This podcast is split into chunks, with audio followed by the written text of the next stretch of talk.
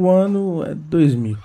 Tava jogando bola com meus amigos, até que meu primo chega com a fita na mão, chamando a gente para assistir um filme na casa dele. E aqui é importante explicar algumas coisas. Naquela época, morando na cidade do interior da Bahia, que não tinha cinema nem perto, a gente dependia dos filmes que alugava na locadora de VHS ou dos filmes que passavam na televisão. Quando um filme estreava, demorava muito para ser lançado em VHS e para chegar na cidade do interior na locadora demorava um pouquinho mais ainda. Muito mais ele demorava para passar na televisão. Os trailers que a gente via de filmes que iriam lançar, todos os que passavam antes dos filmes nas fitas fita VHS, para quem não sabe, antes do DVD, que já existia na época, mas só veio a se popularizar no Brasil a partir de 2002. Toda vez que a gente alugava um filme, a menos que a gente tivesse o um mínimo de informação, como já conhecia os personagens, já ter visto falar, ser uma adaptação de alguma outra obra, a gente não fazia a menor ideia do que a gente ia ver pela frente. Naquele dia, eu não sabia o quanto minha vida estava prestes a mudar. Eu não fazia a menor ideia de que aquele momento faria eu me tornar publicitário, me faria estudar marketing, me faria ser videomaker e estudar cinema, me faria deixar de sonhar em ser ator de filmes de comédia ou de kung fu e pensar em ser diretor de cinema. Eu não sabia que por causa daquele momento eu estaria gravando um podcast hoje.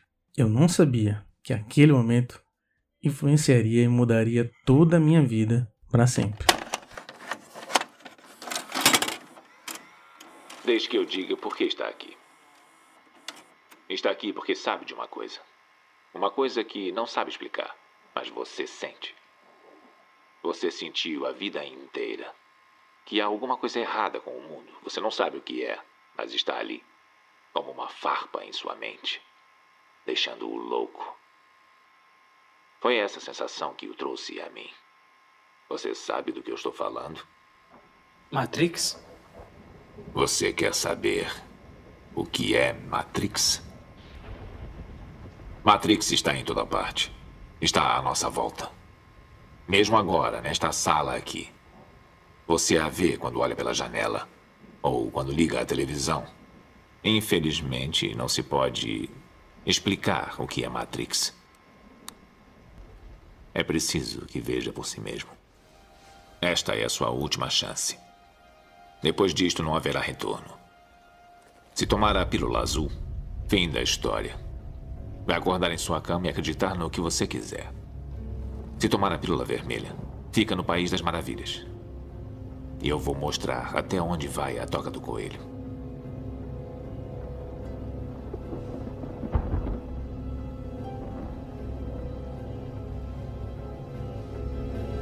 Lembre-se, eu estou oferecendo a verdade, nada mais.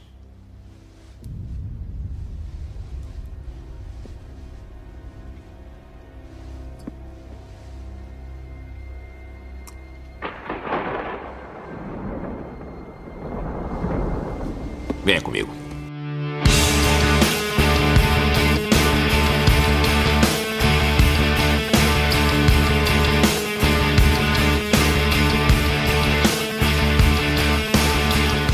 Diretamente do Tambor Estúdio, sejam todos muito bem-vindos a mais um Tamborcast. Eu sou o Lucas Nogueira e, como vocês puderam ouvir aí na abertura, hoje nós vamos falar sobre uma obra que mudou muito a minha vida. Nós vamos falar sobre Matrix de 1999. E vamos passar também um pouco por cima de toda a franquia. E para conversar comigo aqui hoje, diretamente do canal Elegante no YouTube, Legas.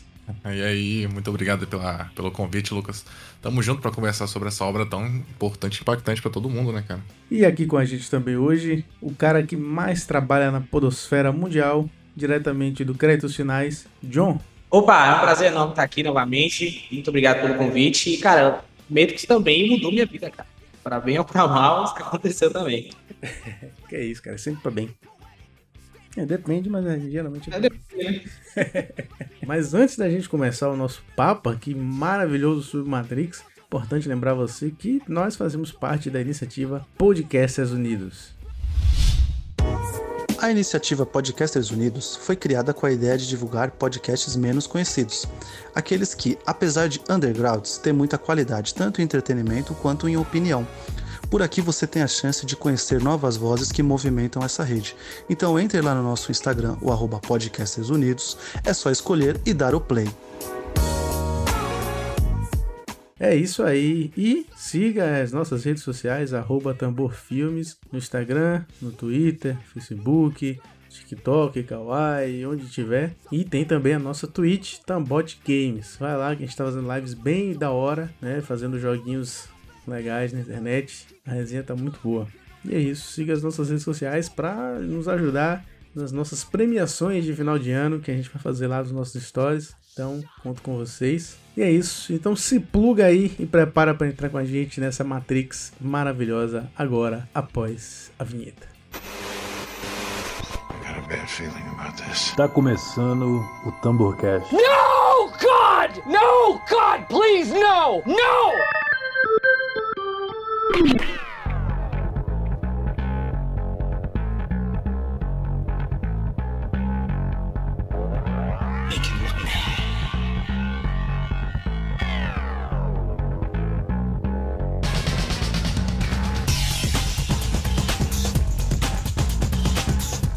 Então é isso, vamos começar a falar, né? Como eu falei na abertura do programa, é, Matrix foi muito importante para minha vida, porque se eu estudei publicidade, se eu estudei marketing, se eu estudei cinema, se eu sou videomaker, né? Se eu faço esse podcast aqui agora, estou gravando esse bate-papo com vocês, tudo veio por causa de uma paixão que iniciou quando eu coloquei aquela fita VHS ainda e assisti uhum um Matrix e mudou minha vida de forma absurda. Então eu queria saber um pouquinho de vocês também, é, da importância dessa obra para vocês, o quanto que ela impactou e, reverbera até hoje para vocês. Cara, Matrix eu não vi no cinema, fui ver Matrix bem tarde, na verdade foi tanto meu tio quanto meu primo que me fizeram ver Matrix. E a parada do Matrix, cara, acho que foi o primeiro filme que, assim, a primeira vez que eu vi, eu só vi como um filme de porrada, né? Ah, legal, os caras caem na porrada e é isso. Na segunda vez, ah, na segunda não, lá pra décima quinta vez, já vi que eu sou muito fã, eu comecei a, a entender outras coisas, sabe? Outros conceitos que o filme aborda, né? Então, querendo ou não, foi uma porta de entrada para mim, para conceitos filosóficos, para conceitos religiosos. Eu comecei a pesquisar mais sobre isso, a querer conhecer mais desses filmes. É, são, que tem umas camadas a mais ali, né, cara? Além de tudo, o podcast hoje que eu faço, cara, homenagem completamente. As cores do crédito finais é verde, não é à toa, tá ligado? Ali tem tudo com significado, sabe? É, uhum. Tudo ali foi referência ao próprio Matrix, cara. E, e, eu fico muito feliz de sempre participar de programas como Matrix, porque eu posso colocar esse amor pra fora, sabe? É isso, a ideia hoje é principalmente essa. É, Pra mim também, cara, é, é, surreal, assim, às vezes eu fico pensando em como o Matrix influenciou minha vida em muitos aspectos, não só é, pessoal, coisas de vida ou pensamento ou reflexões próprias, mas próprio trabalho, o trampo, o canal. O canal só existe causa de Matrix também. E eu tive uma paixão muito grande por cinema logo cedo, principalmente influenciado pela, pela minha mãe, que sempre fazia questão de alugar DVD, na época ainda tinha, né? E eu lembro, tipo, a memória vívida que a primeira vez que eu assisti Matrix foi no VHS. Já existia, já tava, a tecnologia já tinha avançado, só que a gente não tinha ainda como comprar DVD player e tal, então a gente usava o VHS. E naquela televisão de tubo, e eu lembro, eu sempre comento isso, que eu, a minha primeira sensação com Matrix foi de medo, né, de terror. Porque aquele clima no ar, tudo sombrio, tudo escuro, aí tem aquela cena do, uhum. do Neo com a boca fechando, aquele é parasita tecnológico que sai da barriga dele. Então tem muitas cenas que para uma criança, né, eu devia ter, sei lá, uns 8, 9 anos, é, acaba pegando de uma forma pro lado do terror. E nunca tinha, nessa época, né, alguns tempos pra, pra frente, assim, nunca tinha parado pra pensar no quão profundo era o filme. Então imagina a minha surpresa, assim, de, de assistir, sei lá, por volta dos 14 anos, novamente, é, tendo a impressão de que Matrix era algo completamente diferente. Eu não conseguia nem pensar nessa questão de inteligência artificial, de robôs, de revolta da humanidade. Eu só conseguia pensar que Matrix era um filme que eu não entendia nada e que tinha me dado medo. Então, quando eu reassisti, cara, eu fiquei assim, abismado. Então, comecei a pesquisar muito, comecei a procurar todo tipo de resposta que eu podia ter. E naquela época, sei lá, por volta de 2010 ou 2011, já tinha muita informação na, na internet. É, já tinha muitos fóruns, muita teoria, muita coisa sobre Matrix. Uhum. E foi um. me elucidou demais. Me deu a resposta que precisava. que eu procurava e com certeza abriu vários outros questionamentos e principalmente me deu a ideia de criar o canal, porque eu gostava de filme, eu gostava de filme desafiador, filme que te fazia pensar, refletir. Matrix com, Matrix com certeza foi a porta de entrada para muito desse, dessa paixão por, por cinema, com certeza. E muitas das reflexões e até pirações mesmo que eu já tive comigo mesmo, pensando se nossa realidade é realmente verdadeira, se a gente não tá numa Matrix também, se a gente não é só simulações. É muito importante em todos os aspectos. Já viajei muito nessa da simulação. Viu? Uhum. Aí, e algo me diz que o próximo filme vai deixar isso mais louco ainda. Cara, essa é a meta, cara. Eu lembro também que eu fiquei muito doido com isso. Tipo assim, maluco. Será que isso aqui é real? Será que o café que eu estou tomando é real? Será que tudo isso aqui que está acontecendo ao meu redor é real? Eu espero que o outro filme eu também saia com a mesma situação. E quando você passa, para pra pensar que, por exemplo, Zion, né, é, é outra, é outra realidade, aí você vai ficando mais louco ainda. Não, pois é, cara, essa teoria seria tão bom se fosse real, cara.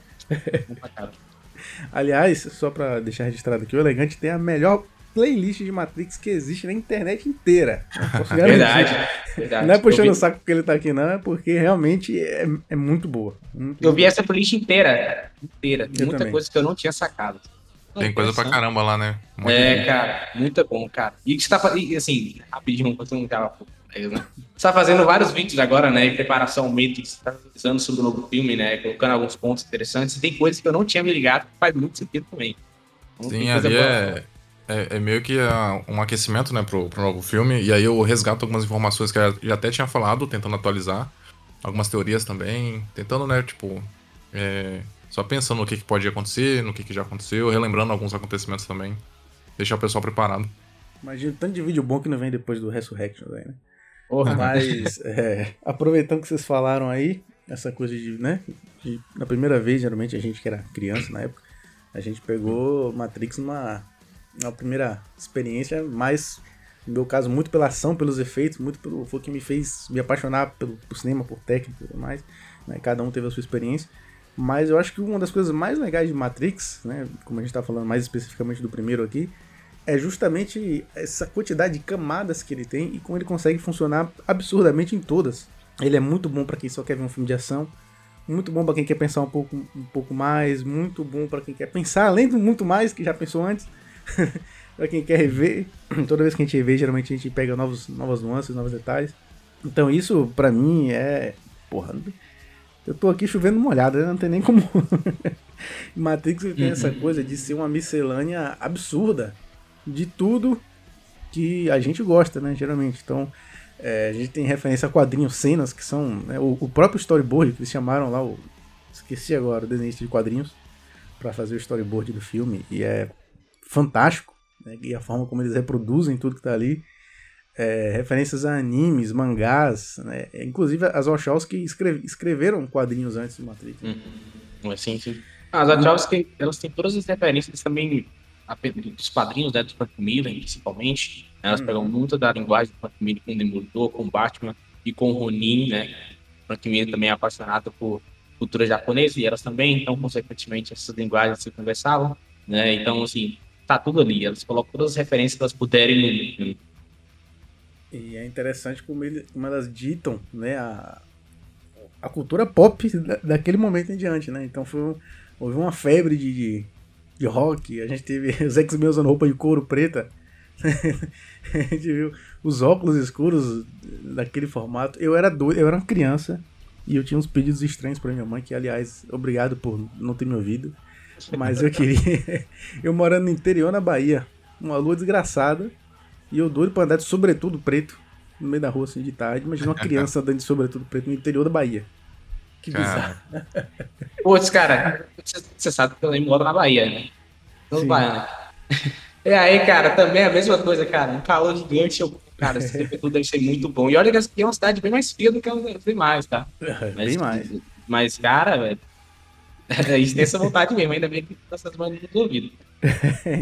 pra você ver como, como o Matrix é forte, né, cara? Tipo, você pensar em como influenciou toda uma geração, em como influenciou a gente, assim, dessa forma, de, tipo, uhum. querer andar igual eles, usar o mesmo óculos. Porra, é. Quando você começa a pensar nesses negócios, você fica até impressionado, cara. Tipo, é influência muito forte, cara. É impressionado. Eu acho que pode dizer até que teve uma febre do rock, né? Aquele estilo Uhum. mais alternativo e tudo mais, que tinha muito na trilha do Matrix naquela época, né? Uhum. É, não que surgiu naquela época, né? O rock sempre foi sucesso, mas naquela Uhum. época teve um picozinho que. ah, Aquele Ali- estilo de Matrix, né? isso, naquele estilo. E geralmente e a gente via em todos os filmes. Eu tava olhando o, o Demolidor do Ben Affleck. Nossa, sim, cara. Tem umas cenas que são claramente eles tentando fazer Matrix, assim. Não, cara, Matrix, luta, ele- dançada e tal. o Matrix ele mudou tudo, né? O Matrix foi um filme que, que- que marcou o século XXI, digamos assim. Porque se você parar pra pensar, o- até os X-Men na época eles tiveram as refilmagens, né?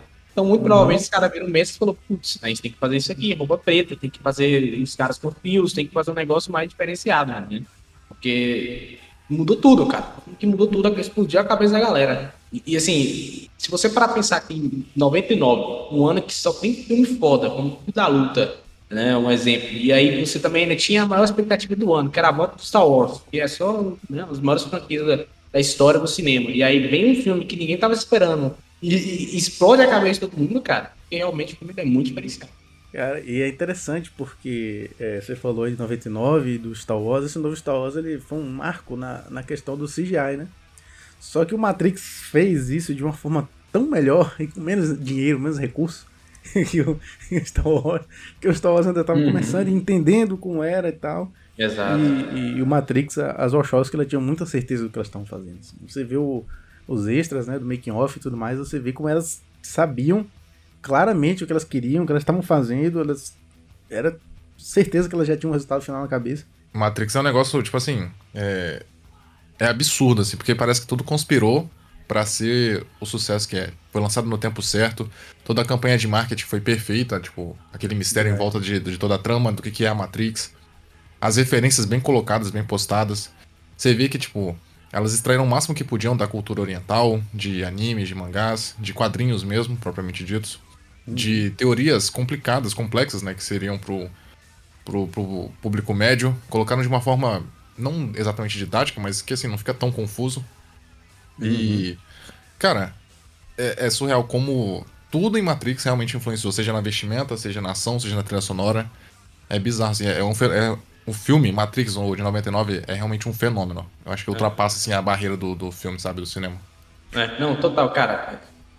Esse filme ele, ele é muito lotado de, de câmeras japoneses. Tem Ghost in the Shell, nós temos Akira, né? Que tem muito cyberpunk que eles utilizam, né? A próprio, as próprias artes dos filmes também remetem muito aos animes, muito da, da linguagem dos animes, que é completamente diferente da linguagem é, ocidental, né? Então tá tudo ali, cara. Não sei como é que esse filme deu tão certo, velho. Tem muita É. coisa que não se conversa, tá? Exato, e o, negócio que eu gosto muito é porque o filme, toda a coreografia de luta é muito pautada naquelas lutas de filmes japoneses, né? Toda aquela Aham. coisa artística de dos personagens conseguirem planar, voar. E ali, é, além de ser justificado, fica também muito bonito. Conseguem entregar uma coisa crível, você consegue acreditar naquilo, principalmente porque é dentro de um, de um programa de computador. E ao mesmo tempo faz referência, sabe? Tipo, Consegue trazer algo que era muito típico ali de uma certa cultura, de um certo tipo de filme, pra uma, pra uma parcela da- do, do mundo que não estava acostumado com aquilo, né? Que não estava tão familiarizado. Consegue apresentar e apresentar muito bem, inclusive. Como é que você traz simulacro e simulação pra dentro de um filme de ação? É, não, e o- a parada é que elas tentaram chamar, né, o criador do simulacro, simulação, pra, pra poder Uhum. também dar, fazer uma, né, como é que tem um nome correto pra isso, né, o cara vai lá ajudar na Consultoria. dele, né? consultoria, isso, aí o cara tá muito afim e falou, ah, desculpa, vocês não entenderam o que eu tava querendo dizer, e é isso aí, sabe, mas assim, foi um filme que me lembrou a ler esse livro, cara, simulacro, simulação, então ele, sei lá, eu Cara, eu agradecer, tentei né. ler, mas foi demais pra minha cabeça. Ah, cara, querendo ou é- não, é porque, querendo ou não, o livro ele é muito mais complexo, né? É, Até é um com livro, ele é, ele é voltado pra aquilo e tal. E o filme ele é comercial, querendo ou não, por mais filosófico, mais, por mais reflexivo que seja, é pro grande público. Então dá pra entender um pouco a frustração do cara, mas ao mesmo tempo ele tinha que né, ter um pouco dessa noção de que é um filme, é pro grande público, é pra atingir mais Uhum. pessoas, então. É, é, se ele fala assim, não, beleza, você tá superficial, mas vai atrair pessoas a lerem meu próprio livro e vou ganhar dinheiro com isso também. Exatamente. Tudo É, certo, é. pode vir. Eu ajudo você sim, pode deixar. Faltou. E como o Legas falou aí das, das cenas visuais de luta e tudo mais, é, muita gente é hater do terceiro filme. Uhum. né, até dentro da galera que cultua Matrix, ele não é, não é o mais querido de todos. Eu particularmente gosto muito. É, mas é, aquela cena final de Dragon Ball ali do Neo lutando com a Agent Smith é, é fantástica. Aquela cena de... O, o problema, eu acho, cara, é que, tipo, o primeiro Matrix é muito irretocável, sabe? É muito difícil Aham. você encontrar algum problema ali, algum defeito. De cabeça, assim, não vou conseguir mencionar nada.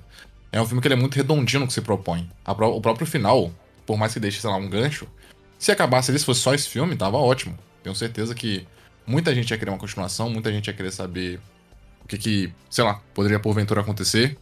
Uhum. Mas é um filme que ele começa e se encerra nele mesmo. Todo o arco ali, toda a jornada do herói bonitinha, todo o, o- a jornada dos personagens, o desenvolvimento, tudo é muito bem feito. Então, querendo ou não, o patamar foi levado para um nível estratosférico. E aí, o segundo filme, que também já é, é coberto de um pouco de polêmica, até porque as duas sequências foram filmadas meio que simultaneamente, Uhum. ele não consegue alcançar né, esse patamar. Eu não. Eu, assim, eu, eu tenho. Eu confesso que eu vejo alguns problemas, tanto no, no Reloaded quanto no Revolutions. Mas como uma obra, como uma história redonda ali, fechada, eu consigo gostar muito das duas obras. Tem meus problemas também com o Revolutions. É, mas eu confesso que, assim, eu acho um pouco desmedido. Acho um pouco. Até injusto às vezes. Porque é, eu, eu vejo que as diretoras tentaram fazer algo digno. Parecia realmente. O tempo todo pra mim parecia que elas tinham uma ideia na cabeça, uma história pra contar. Acho que pecaram muito, por exemplo, em não conseguir mais dosar a ação com filosofia, a trama Verdade. com, com esses efeitos. Eu acho que, de uma forma ou de outra, acabaram ficando muito refém também das inovações que elas trouxeram. O Bullet Time, querendo ou não, tinha sido usado a exaustão depois do primeiro Matrix. Até É. elas próprias ficaram cansadas né, do, do próprio recurso que inovaram ali. Então elas meio que tentavam achar alguma coisa pra inovar, pra mostrar de diferente, não conseguia. Tem aquela cena bizarra da rodovia que dura, sei lá, minuto- vários minutos assim de, de luta e, e ação o tempo inteiro. Você vê que o primeiro filme, ele tem ação, uma ação muito bem dosada, muito bem medida. O segundo já extrapola muito isso. E no terceiro, eu vejo que é um, é um grande problema com, com CGI, sabe? Parece que Sim. perderam um pouco a mão ali. A história também, ela, ela tem um, um rumo, você consegue acompanhar, mas as coisas que ficam em voltas ali na periferia, de técnica, de, de é, CGI mesmo, de luta, até a própria coreo- coreografia, parece que se perde um pouco, sem falar na filosofia, né? Sem falar nessas questões mais filosóficas ou complexas, que desde o primeiro filme estão ali no cerne, né? Na, na essência. Parece que fica um pouco de lado e fica muito corrido também, pelo menos é a sensação que eu tenho. Não, cara, eu acho que pra mim, nem falo da questão de- da porradaria, eu acho que é a questão do roteiro em si. Porque elas estabelecem uma coisa e depois elas quebram isso, que é no segundo filme, e eu acho isso genial. O jeito que elas colocam, tipo assim, olha, isso aqui que a gente apresentou no primeiro filme, toma aqui a pílula vermelha, olha a realidade de é só tudo manipulado também. Legal. Mas aí no terceiro filme, você deveria fechar esses pontos, então mostrar isso, encerrar esse lado, ela vai para outro caminho. Por exemplo, o Neo, naquele começo, ele fica naquela ferrovia, aquilo ali é só atraso do filme, cara, tá ligado? Tipo assim, aquilo ali é só pra realmente atrasar mesmo a trama, porque ah, a gente tem que tirar o Neo pra poder seguir o jogo, mas poderia fazer de outras formas, sabe? É, a questão da porradaria, de fato, eles pegam mais essa questão, mas também porque elas perceberam que é, as pessoas talvez tenham visto de uma maneira mais, como eu falei, a questão da porrada, né? Falar, ah, o filme é porrada e não perceberam as outras camadas, mas não, não todo mundo naquela época. E aí elas focaram nesse ponto da, da porrada. Mas eu acho que esse filme, pra mim, é mais fraco por isso, porque ele enrola muito para chegar ao ponto final. Eu acho que nesse, nessa enrola dele, ele poderia ter botado outros, outros conceitos, outras coisas interessantes que o tem bastante. Por exemplo, no Animatrix, né? Não, e se você pensar que é é uma trilogia, pô, o caminho natural seria o segundo desenvolvimento e o terceiro a conclusão, né? Uma conclusão Exato. satisfatória. E querendo ou não, além de ter todos esses, pro- esses pormenores que são problemáticos, toda essa enrolação, parece que. Não sei, parece que realmente que nem um. Elas tinham uma visão que talvez fosse muito complexa ali pra colocar na tela e acabaram não, não dosando direito ali. E, e o filme ele acaba abrindo mais questões do que respondendo. Como se o primeiro filme já não tivesse sido complexo o suficiente, né? E aí o segundo vai a mesma coisa, e o terceiro, tipo. tem- tudo bem, tem a conclusão, é bonito, é todo poético, simbólico. Mas você termina o filme querendo ou não um pouco satisfeito, sabe? É muita, muita pergunta pra pouca resposta. Eu concordo, cara. Tipo assim, no final, parece que você foi do ponto A pro ponto A de novo, sabe? Você deu uma volta Exato. para o mesmo ponto. O cara fala, ah, beleza, é o seguinte, né? spoiler, né? Em 2003, mas spoiler. Pô, olha só, é, é, quem quer sair pode sair, mas quem quer ficar, fica. Então, tipo assim, legal, toda essa luta de tirar da Matrix, mas não tem nada, né? É, todo mundo resolveu continuar a mesma coisa. Só as máquinas pararam de atacar. Então, sei lá, não achei que foi tipo uma conclusão, sabe? Talvez, isso é uma teoria que eu tinha na época, na época não, mas quando eu tava vendo, né? Revendo, e eu acho que seria melhor, seria que de fato existisse uma segunda camada além do design, entendeu? de um outro mundo. E aí o Neo seria esse cara, o primeiro cara a sair da segunda camada, tá ligado? Literalmente caverna de Platão, sabe? Ele viu o mundo lá fora, sabe? Saiu da, da caverna, saiu de outra caverna, viu o mundo lá fora e falou: olha, gente, tem uma realidade lá fora. E quem levaria as primeiras pessoas? Morpheus e Trinity, a Trindade, né? Já remete pra Trinity. Acho que seria uma conclusão melhor nesse sentido. Não sei, não sei. Não, e, e só, pra, só pra explicar, né? Porque, assim, as- o filme ele terminar com mais perguntas ou- do que respostas também não é um problema, É, necessariamente. sim, sim. Só que é foda que, por exemplo, se você coloca em perspectiva o primeiro filme com o terceiro, você vê que o primeiro ele é muito redondinho. Ele deixa questões, obviamente, pra você imaginar, só que de forma competente. O filme termina, ninguém fica insatisfeito, você fica questionando. Você se pergunta, pô, o que, que mais rola nesse, nesse universo? Quais as possibilidades são infinitas, né? Que são até abordadas de alguma forma no Animatrix e nas HQs posteriormente. Mas é um filme que ele é muito satisfatório em si mesmo e ele, ele é muito bem centrado no personagem principal e na história que ele quer contar naquele filme. Agora o terceiro, ele continua a história principal, mas simplesmente não consegue satisfazer com as respostas, dar respostas, obviamente, mas sempre abrindo mais, sabe? Sempre abri- abrindo muito mais do que consegue responder. E acaba se perdendo nessa, não diria prepotência, mas sabe, parece que tinha uma ambição ali que não foi alcançada. Não, cara, claramente elas, né, que eram homens, né, tiveram essa Uhum. parada de, caralho, nós criamos uma revolução, que de fato foi, e agora a gente Uhum. pode fazer o que a gente quiser, vamos fazer tudo que a gente quer e botar todas as referências juntas. Eu acho que é esse equilíbrio que a gente falou no primeiro filme, no segundo até pode ter, mas no terceiro eu acho que fica um pouco desequilibrado, isso aí, todas essas É. coisas que elas colocam, sabe? Sim, e falando nisso, tipo, é até uma questão que eu, eu sempre penso, assim, nunca chego numa conclusão. Vocês acham que ela- elas deixaram isso subir um pouco a cabeça, essa questão de, pô, meio que mudamos o cinema, sabe? Mudamos a forma como as pessoas querem fazer filme de ação. Tudo isso, vocês acham que, sei lá, isso de alguma forma afetou ali o trabalho delas nas sequências? Olha, cara, eu acho que, que, que sim. Eu, acho eu, que eu- eu também, cara, porque se eu fosse eu lá também, eu também ficaria assim, velho. Caralho, eu sou foda. Até porque também, eu acho que elas podem ter pensado em algum momento, porque o orçamento do primeiro filme foi bem menor que os, que os Sim, outros, sim. né? Sim, sim. Então, imagina, o filme fez um sucesso absurdo, você já conseguiu é, revolucionar, além de em termos de roteiro e tudo mais, em, em termos de, de tecnologia e de efeitos e tudo mais, você ganha muito mais dinheiro pra fazer os outros dois. Eu certamente ia pensar, caralho, que eu vou. eu acho que foi isso que aconteceu na cena do, do- da perseguição lá no, do Reloaded, né? Porque tem tudo, tem explosão, É, tem, tem luta de katana, tem, tem poder, tem tiro. Eu tem gosto, eu carro. gosto, eu gosto, cara. Eu, eu acho essa cena do- da, da perseguição uma das coisas mais legais Eu que gosto, história eu acho- cinema, cara. Eu acho Mas, assim, muito legal, mas pra mim é muito claro que estão tentando jogar tudo ali. Sim, Vamos colocar sim, tudo sim, possível de ação nessa cena. É. Não, e, tanto assim, eu acho que o que pode acontecer também é que, cara, imagina que você é fã de, de, de um determinado.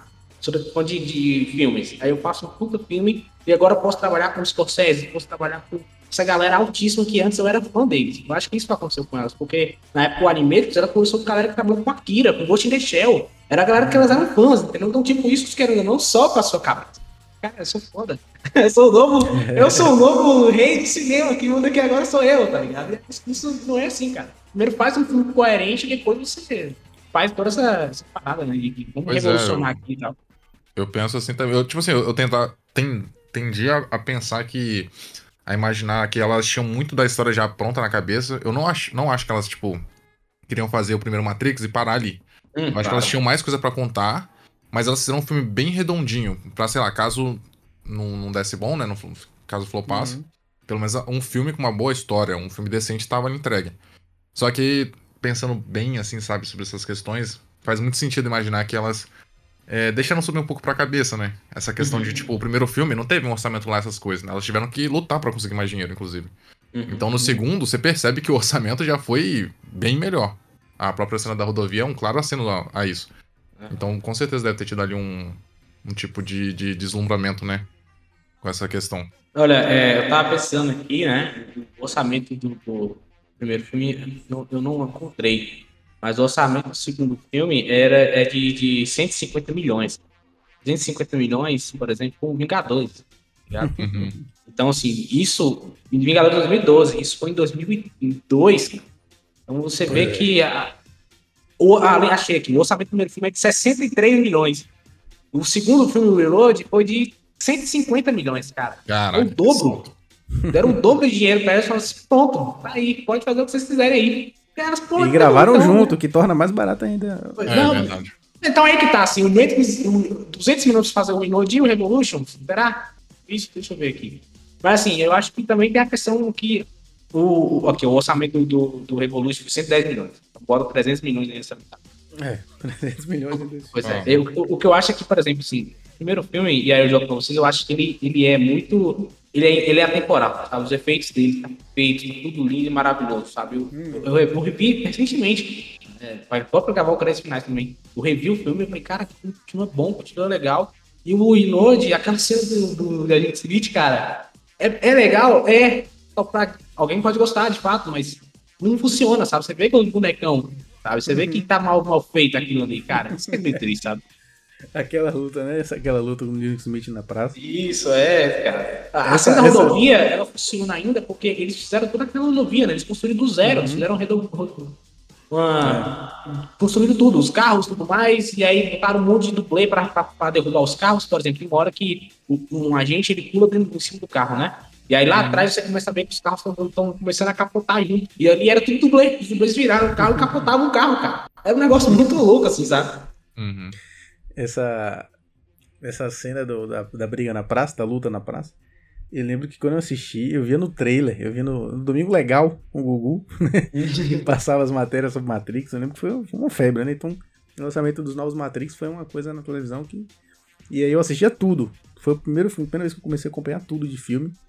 E aí eu assisti absolutamente tudo que tinha e eu lembro de ver essa cena e eu achava absurdamente foda. Eu falei, caralho, olha pra essa cena ele lutando com bocado de gente. Envelheceu mal pra caramba, né? Nossa, é, cara, é muito curioso isso, né? Tipo assim, é, na época.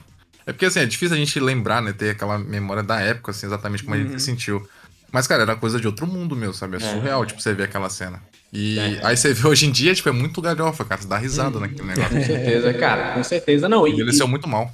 Pois é, e a própria luta, a- no terceiro filme, a, a luta do Dragon Ball do Neil e Smith não envelheceu tão mal quanto essa cena envelheceu, e eu não consigo É. entender porquê. Eu acho que é por causa do contexto escuro, a chuva dá, um, dá uma escondida Sim, sim, melhor. escuro também. É, talvez seja isso. E, cara, essa terceira luta do, do terceiro filme, ela tem que ser elogiada porque eles fizeram uma parada legal que botar chuva. Porque, por exemplo, eles vão dar um soco, né? E aí, como é que você vai mostrar o impacto desse soco? Você coloca a chuva, né? Que aí quando eles colocam a chuva, o próprio impacto afasta as gotas de água. Ela dá um bug na própria Matrix, cara. Isso acho muito bom. E eu acho, eu acho bom também, tipo, além dessa, desse detalhe, é que assim, a chuva não tá por acaso, não é tipo assim, ah, vamos colocar a chuva só pra ficar mais bonito, mais estético, pra dar esse impacto. Tem toda uma justificativa, né? Que é o lance de- do sistema tá todo corrompido. Como é que você mostra essa melancolia do sistema, essa tristeza, sabe? Essa decadência do sistema? Querendo ou não, a chuva ela é sempre atrela- atrelada a isso, né? A noite, a escuridão. Então tem toda uma todo um contexto pra estar daquele cenário. Com certeza, com certeza. Não, e, e- eu acho essa, essa luta eu, defendo até hoje. Assim. Eu lembro que quando eu vi na época, meu Deus, Dragon Ball é real, pode acontecer. eu só fui ter feito de novo, cara. E agora o Lucas vai adorar. Foi quando o Homem de Aço de novo, cara. Ai, eu falei, foi, caralho, foi. olha aí, Dragon Ball pode rolar mesmo, hein? Legal pra caramba e tal. E, e, e como o Alex falou, tem todo o contexto, cara, do Smith comandar a Matrix e agora tudo pertence a ele, aí um vírus completo e tal. Eu acho que é muito boa, sabe? Eu acho que é muito boa mesmo. Não, e, e se, e se você pensar, tipo, faz sentido a luta ser nessa proporção, né, cara? Tem- eu, eu ente- até entendo é, a, quando o pessoal critica e tem ali seus problemas com a cena, mas não tinha, eu acho, sinceramente, não tinha como ser diferente. Eram os Não dois tinha seres como. mais poderosos daquele universo e daquele microcosmo. Não tinha como ser menos do que aquilo. Não, e, e era a luta esperada, né, cara? Todo mundo Pois esperava é. aquela luta. Desde o segundo filme, quando ele apareceu, a gente falou, putz, tem que ter essa luta, tem que ser a luta final, tem que ser o embate entre a máquina e, o ser humano, né? Uma luta de poder limitado com um cenário permitido pela, pela própria Matrix, né?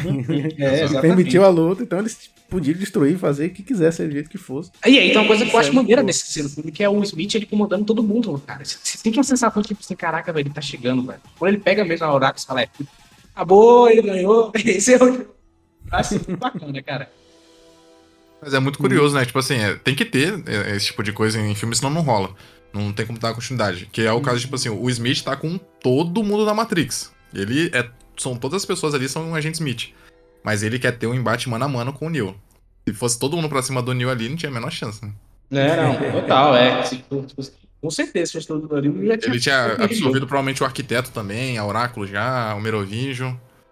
É verdade, né, cara? É verdade. Pô, é verdade. O Merovinho e, e o arquiteto estavam lá, né? Ele deveria ser tipo uns. Deveria ter uns 4 ou 5 agentes Smith que eram extremamente poderosos ali, né? Não, com certeza, ele tava muito overpower ali.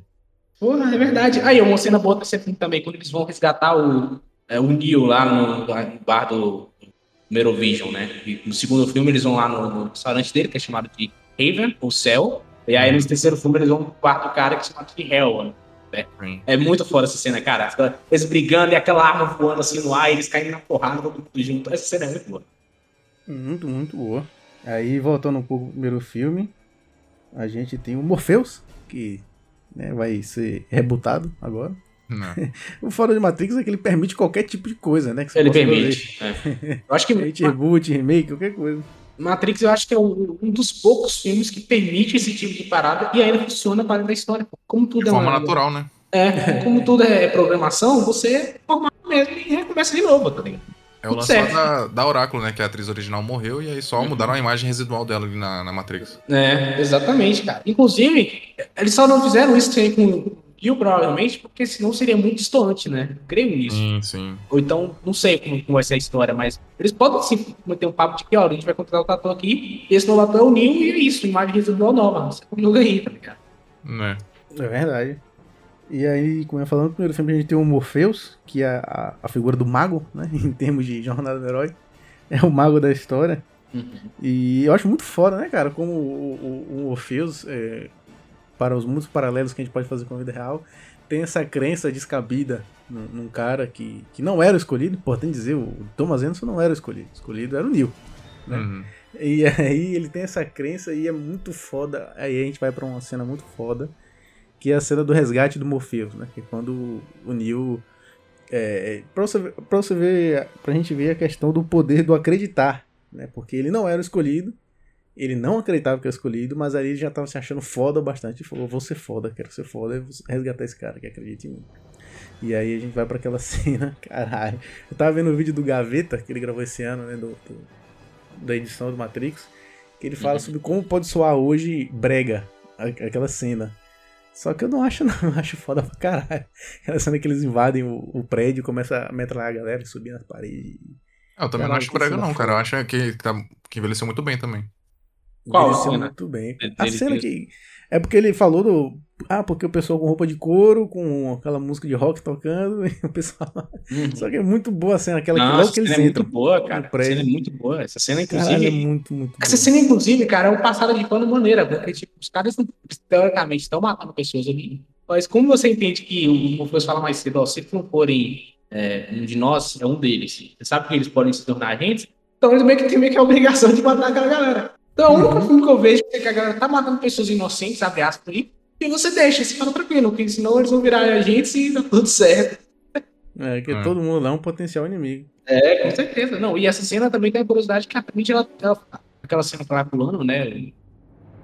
Na parede e tal, ela fez aquilo e ela acabou quebrando, quebrando ou torcendo o pé o processo, e aí tiveram que parar um Cara, pouco a gravação. A cena E- do making off dela chorando essa cena. ela É. Ela não queria largar o filme, falou: "Não, não quero me substituir, eu quero fazer, eu quero Cara, falando É. nisso, foi com certeza lamentável, assim, mas é, é, é um, é um mérito muito grande, muito legal a gente ver como o Matrix, toda a franquia, ela se preocupava muito em fazer é, efeitos práticos, né, cara? Tipo, Uhum. por mais que usasse ali o CGI, em alguns momentos não tão bem, mas tinha essa preocupação, pô, construir a rodovia, fazer ali todo um cenário pro, pros atores conseguirem interagir com algo real e, e transpassar essa verossimilhança, né?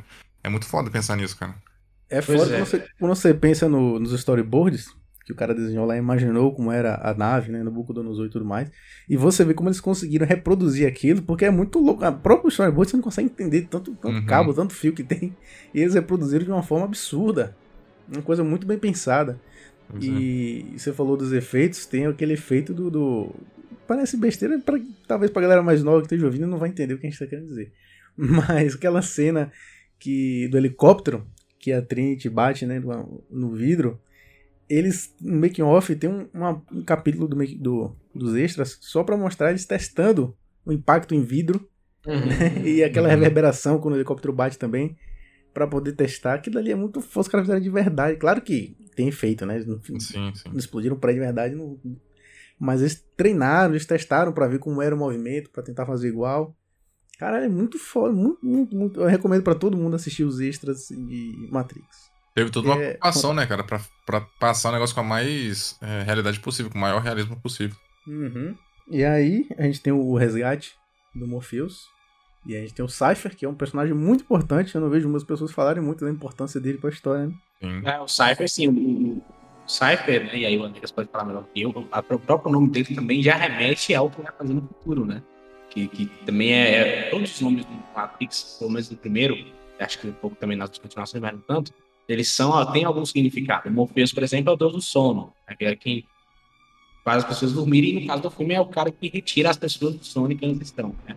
A Trinity vem daí da sexualidade, o Neo quer dizer one, o novo, né? Enfim, vários. E aí o, o Cypher, na, na linguagem de programação, e também é outra camada do filme que a gente pode comentar também, né? Que, que revolucionou também a própria camada de programação, as pessoas conheceram programação a partir do meio. O, Hum. o Cypher na linguagem de programação quer dizer falso, né? É, o traidor, né? E, e- e, além disso, né? O Cypher também remete muito ao Judas, né? Que é aquele que traiu Jesus Cristo. Então, com todos esses significados, assim. Uhum. E dentre os personagens também é importante falar da Switch, né? Que era é, um personagem. Porque assim, no final das contas, elas, é, as Wachowski já falaram que Matrix, claro, tem muitas referências, tem muita coisa pra pegar, mas que o principal pra elas era a metáfora trans, né? Da Matrix, que é da pessoa se tornar quem ela é, de fato, enfim. E a gente tinha a Switch, que era uma personagem que, se eu não me engano, era na Matrix, ela era, é, ela era uma mulher e na Matrix ela era um homem. O que eu lembro é de falar é que dentro, fora da Matrix ela era um homem, mas aí dentro da Matrix ela era uma mulher. Dentro da Matrix É. ela, ela, você- É isso mesmo. É isso, que, inclusive iam ser dois atores, né? Inclusive, pra Aham. fazer. É que você pensar que, aí- tipo, a Matrix ali, querendo ou não, era meio que o, a realidade das possibilidades, né? E Uhum. pensar que ali a, a, a resistência, ela tinha um, certo controle, né? Podia hackear ali alguns códigos. Então, você podia ser quem você quisesse, né? A- Obviamente que a maioria preferia continuar com a sua imagem da vida real na simulação. Mas já que existe essa possibilidade, muito provavelmente o cara ele tinha, se fosse né, realmente um homem ali interpretando na, na vida real, ele tinha esse desejo, né? Tinha essa, esse impulso é, não, não se sentia bem no corpo que ele, que ele apresentava no mundo real e aí projetava isso na simulação, né? E aí Uhum. todo esse contexto acabou se perdendo, infelizmente. De- Pois é, cara, é porque o Matrix também é muito complicado você ter que mostrar para o produtor, né? Olha, minha ideia do filme é essa. Por exemplo, no início, aquelas baterias, né? Os humanos, eles não eram para ser bateria, seriam um processador. Né? Sim. Só que imagina você explicar isso para alguém em 1999. Ó, esse negócio aqui são os processadores. Ele, o quê? Que porra é essa? Tá bom, é uma bateria. Ah, tá. Entendi. Segue o jogo, vai. Entendeu? E aí mostra, uma pilha que fica mais didático ainda, né? É, exatamente. Então, tipo assim, é, é, imagina chegar assim e falar, ó, essa personagem aqui fora da, da Matrix, ela é homem, mas da Matrix é mulher. Mas você é homem personagem? É. Como é que é isso aí? Mas explicar isso foi em 99, sabe? Complicado. Inclusive, é, é só uma curiosidade bem aleatória assim, que tem um anime chamado Psycho Pass, que ele justamente trabalha com esse conceito e eu achei muito foda, porque eu não lembro, provavelmente saiu depois de Matrix, que é justamente assim, todo, tem todo um plot assim em volta de uma inteligência artificial, que é justamente a unificação de vários cérebros humanos dos mais inteligentes, assim, das pessoas mais proeminentes em certos aspectos, sabe, de cognição humana. E é- é um conceito que, querendo ou não, é, é complexo, só que eu sempre fico pensando, eu nunca chego à conclusão. Sempre fico pensando, cara, será que realmente as pessoas de 99 elas não conseguiriam assimilar essa informação? Ou era uma. As diretoras estavam subestimando muito ali a inteligência do pessoal? É, não, é, eu acho que é, justamente acho que é para mostrar para o público que não manja disso, como é que funciona isso, né? Como é que funciona essa linguagem e tal. Porque, tá, na época, não é como hoje, que a gente tem, todo mundo manja pelo menos básico de linguagem de programação, sabe, por exemplo, conceitos de programação e tal. E eu acho que na época não era isso. Por exemplo, a, a suíte de programação, ela quer dizer trocar, né? Então é uma troca de Hum. personagens. Então, imagina você explicar isso para alguém, cara, na época. Complicado. Eu acho que o problema, né, é porque já tem muito conceito, tipo, muito conceito, assim, muito complexo que, que não, não, faz, não fazia parte da, da conversa cotidiana do público médio, né? Todo, só o, o lance da simulação já, já bugava a mente da galera. né? Não, imagina Mas- você falar assim, olha, dentro, dentro dos caras, os caras brigam, voam dentro da Matrix, os caras, mas o que é a Matrix? Então, a Matrix é isso aqui, mas eles voam dentro da Matrix, é, eles voam dentro da Matrix. Então, peraí, mas esse maluco aqui, é, sabe, São várias. Imagina você chegar pra alguém. Vamos tentar chegar pra alguém que não conhece Matrix e tenta explicar Matrix pra essa pessoa. Ela vai olhar e falar, cara, você é maluco, tá ligado? Uhum. Você é doido na cabeça. Imagina pra galera que era programador na época e foi assistir esse filme. Imagina Uhum. Sim. como explodiu a cabeça. Deve ter sido Agora- muito foda também, por outro lado, né? Tipo, o cara meio que, de certa forma, se viu representado um pouco ali na, na, na história. Sim, deve ter. Os caras os caras se veem muito representados lá no Mr. Roberts, que só tem uma temporada boa. Imagina Matrix. Ô, cara. Mr. não, Robert aí- é uma tristeza, né, cara? A primeira temporada é muito foda, velho. E aí É vai decaindo. foda. É, cara, é, eu- eu- le- escutando alguns podcasts, né? E aí eu vejo uma, uma galera, inclusive, teve um cara, nunca foi podcast que falou, ele falou assim: eu tinha uma interpretação filosófica do, do filme. E aí eu estava no trabalho uma vez e tinha dois caras que eram programadores conversando sobre Matrix. Só que o jeito que eles falavam do filme era de linguagem e programação que eu não entendia nada. Eu, e a minha mente abriu completamente. Por exemplo, eu até falei isso né, no podcast. Cara, olha só. Eles entram pelo telefone, né? Eles pegam o telefone, ligam e aí eles têm que ir voltam pra Matrix ou entram na Matrix, certo? Uhum. Você pode ser interpretado como um telefone, de fato. Tá, legal, telefone, né? Pra você poder se conectar. Mas para linguagem de programação, isso pode ser um endereço de IP. Ele pega o endereço de IP, chega lá e pronto, entra na porta e é isso, tá, tá na, tá na rede, sabe? Tudo isso tem um motivo, sabe? Imagina nesse Matrix novo que hoje em dia o cara pode se desconectar até em uma geladeira. Cara, eu tava pensando justamente nessas coisas, mano, porque as possibilidades são muito, muito gigantescas, cara. Tipo, tem gente que consegue jogar os jogos, sei lá, bem antigos, bem dos primórdios, assim, dos consoles, numa calculadora. Tipo, é bizarro, cara, o poder que a gente tem hoje em dia. É muito bizarro. Sim, sim, total, cara. É, Outra referência tecnológica, por exemplo, é a própria pílula vermelha. A pílula vermelha a gente pode considerar como uma verdade, né? O filósofo entregando a verdade, né, para alguém. Mas também na linguagem de programação pode ser o próprio logout, né? Você sai do site, né? aperta o Uhum. botãozinho vermelho ali, é a pílula vermelha. Você aperta é. o plugin ali e aí você saiu. Assim, cara, é muito massa quando você para É. pra analisar dessa outra forma, né? O, o próprio botão vermelho, né? Por exemplo, você vai desligar um computador, ou vai fechar uma aba onde você tá muito conectado e você vai fechar ali o seu mundinho virtual e vai levantar da cadeira e ver o mundo real novamente. É tipo uma, uma boa referência essas coisas, né? Sim, sim. O, o próprio Matrix, que é, um, que é um software, né? Eles, eles falam isso, né? No conceito mais básico, é um software e, e- e tudo mais. Então tem, tem todos esses, negócios assim que eles colocam. Cara, eu gosto pra caramba desse filme, cara. E eu acho que quanto mais você pensa nele, mais você encontra coisas. E eu acho que é por isso que ele é tão atemporal. Você vai encontrando coisa até filho. hoje, né? Pois é, a gente pode ver tanto dessa visão né, de programador, quanto da visão sociológica da- do negócio, da visão filosófica. Tipo, é, é surreal as possibilidades assim, de você interpretar esse filme. Total. Até mesmo a filosófica, a gente. Não sei se o Lucas vai querer falar, que é a própria caveira de Platão, né? Acho que é a mais Sim, óbvia ali do filme. Sim. É, tá bem claro ali. Inclusive, é, eu, quando eu estava estudando ensino médio, eu revi mesmo por isso, porque o professor falou: olha, vocês querem entender Caverna de Platão, assistam Ma- Matrix. Eu, eu já tinha visto esse filme, mas eu nunca tinha me ligado. Ele, ah, então, você assiste de novo e, lê a Caverna de Platão, você vai entender muita coisa. Eu fiz isso. E, cara, minha mente abriu. Eu, caraca, velho, eu não tinha percebido esses detalhes, sabe? Isso é muito foda, cara. Sim. Acho até que é mais interessante do que. a- É uma caverna de Platão mais interessante que a própria caverna de Platão. Sim, total. Eu, aí, aí que é a pa- tá a parada assim, eu acho que eles explicam isso de maneira que você consiga compreender, sabe? Eu acho que essa é a a graça do Hum. cinema, assim, de, de você é, ver coisas que antes eram muito complexas os caras não é que mastigam, não é mastigado, né? Mas que ele deixa ah, você com a capula atrás da orelha de querer pesquisar isso tudo. Né? E assim, a cabeça de Platão é só a camada superficial da filosofia, quando eu já vi falando sobre o iluminismo, eu já vi a galera falando sobre Descartes, eu já vi a galera falando sobre contrato social, né? O terceiro filme no final é um contrato social, não, chega e fala, olha, eu quero, ah, eu, vamos mostrar esse contrato aqui, quiser sair, quer sair, quem quiser sair, não sai. E a galera fala, tudo bem, então, o droga a gente vai continuar usando lá, a galera que não sai com bateria e tudo certo. É um contrato social, é um contrato de sociedade, Uhum. tá tudo ali, sabe? Outra camada que eu acho muito interessante, até porque é um tema que eu gosto muito, é a questão da religião, né? Como Uhum. eles conseguem englobar um monte de religião que existe aí dentro e, fa- e mesclar. É como se eles pegassem todas as religiões e falaram, pessoal, bora juntar todas e fazer uma coisa só. É como se eles fizessem isso. É, é e tipo eles isso mesmo. mesclam perfeitamente. É, é o, o legal disso é que é, me fez também pensar e chegar à conclusão de que, que é óbvio, na verdade, que já foi até estudada por, por muito tempo, que é esse lance de que existe essa história em comum, né? Histórias em comuns que são compartilhadas por várias civilizações através dos anos, né? O Hum. próprio A Jornada do Herói foi, não é o cara que inventou esse negócio, ele só reuniu coisas que sempre Uhum. aconteciam nas histórias, né? Coisas que se repetiam com muita frequência, que é uma forma muito normal ou comum De, se vo- de você construir um herói, de mostrar a jornada dele e das pessoas se pegarem aquele herói, né? Aquele personagem. Então, querendo ou não, as religiões, muita, várias delas têm coisas similares, principalmente as monoteístas, né? Então, Uhum. dá pra você traçar um paralelo que não fosse muito específico pra não parecer que é uma história de uma religião só, que é referência a uma religião só, mas também que não fosse tão abrangente pra parecer algo desconexo, né? Então eles conseguem fazer isso de forma muito, muito balanceada. né? Além da própria religião cristã, que é muito óbvia ali, né? Rio e tal, tudo mais, ressuscitar, não sei o quê, mas eu já li também que aqueles pontos que eles colocam, que as máquinas bugam, né? Os seres humanos são também ponto de chácara, né?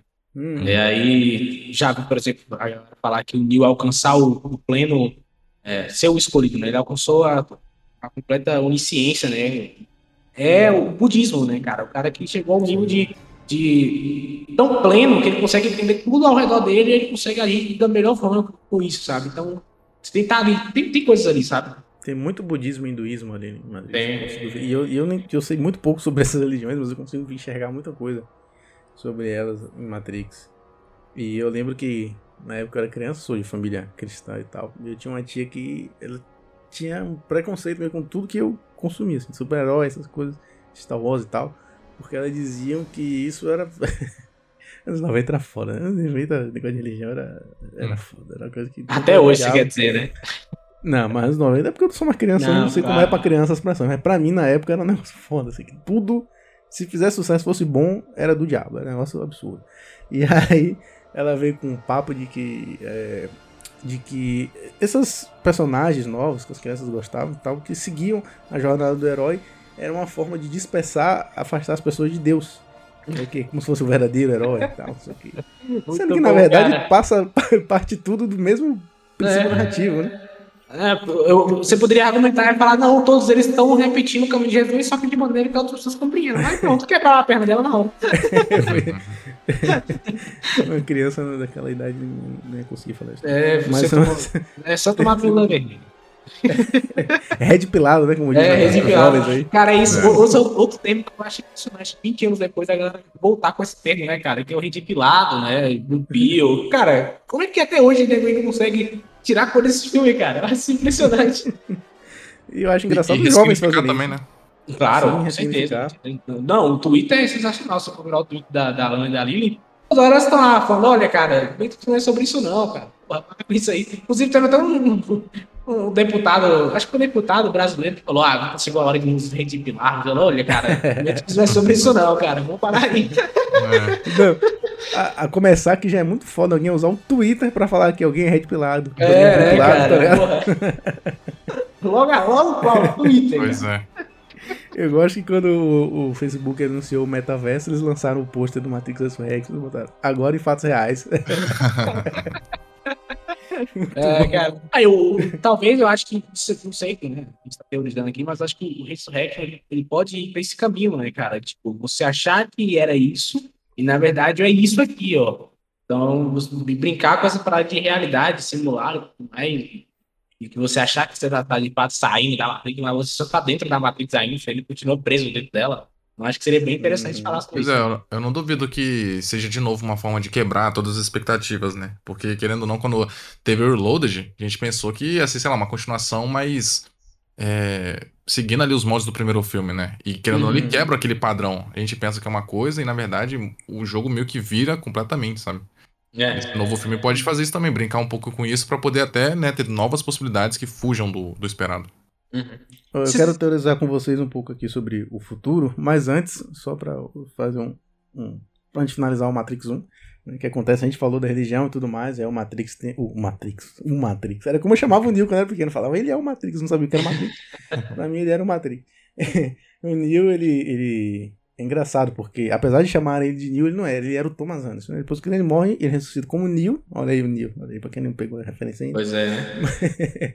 ele ressuscita e, e esse ressuscitar e ser o escolhido dentro da Matrix, a gente falou em, em códigos, né, em programação, ele nada mais é do que um- uma mente que tem o código aberto da Matrix. E é por isso que Ele ele seria consegue.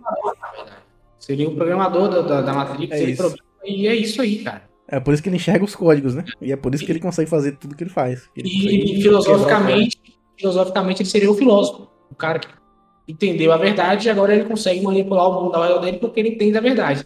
Entendeu? Então, assim, Hum. interpretação de todos os lados, eu acho isso muito bom. Foda demais, foda demais. E aí o filme termina com ele voando e. eu lembro do primeiro trailer do Matrix Reloaded. Que saiu. Eu lembro, até hoje foi divulgado, não tinha internet que nem hoje, não tinha. O pessoal não podia fazer é, aqueles vídeos lá que marca a hora e a galera estreia, né? Que chama. Não dá pra fazer estreia no YouTube. No YouTube é, o pessoal anunciava, tipo, ó, a tal hora no programa tal vai ser o primeiro trailer de tal coisa. Aí você ficava sabendo assim.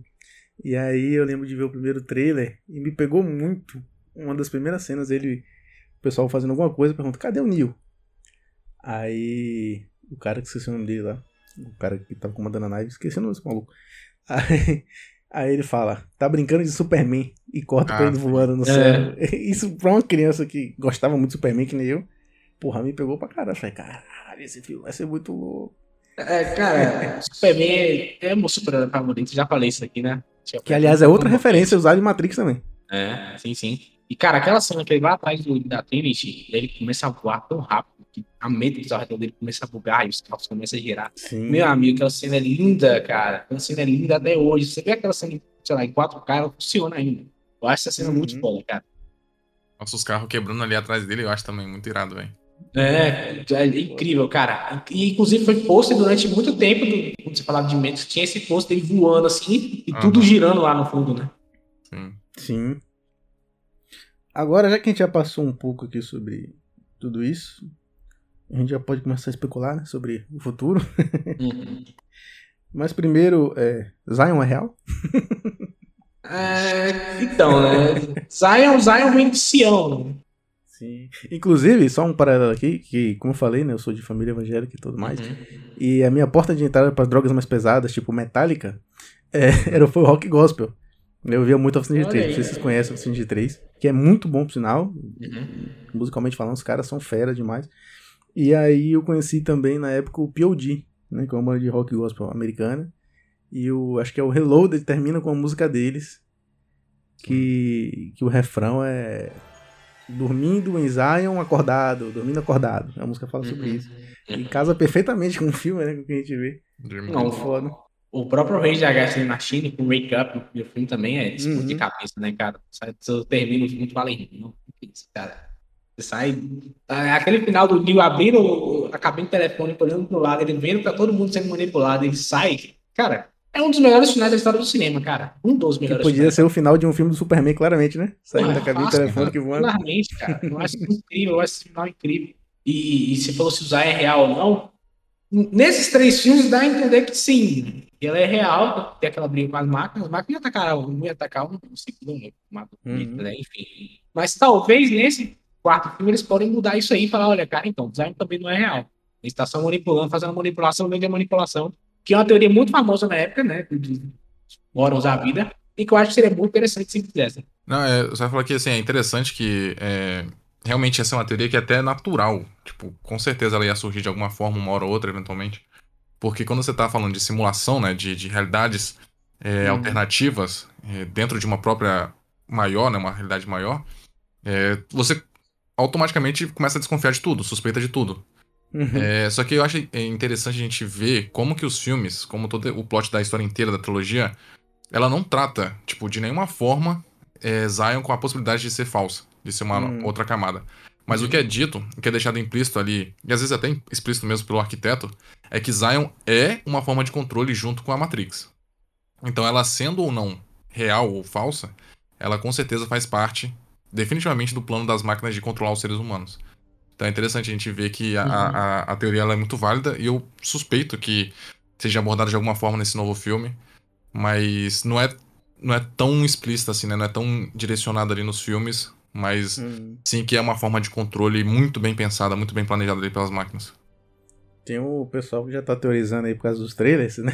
Comparando a cena do, do, do despertar, digamos assim, do Neil. Né? Uhum. Que no primeiro filme o mundo é azul e nesse novo o mundo é vermelho. Né? A galera já Uhum. ficou. O que a gente não sabe, que a gente viu um plano fechado, a gente não sabe. Às vezes tem outras, outras cabines ali refletindo nele, não dá pra saber.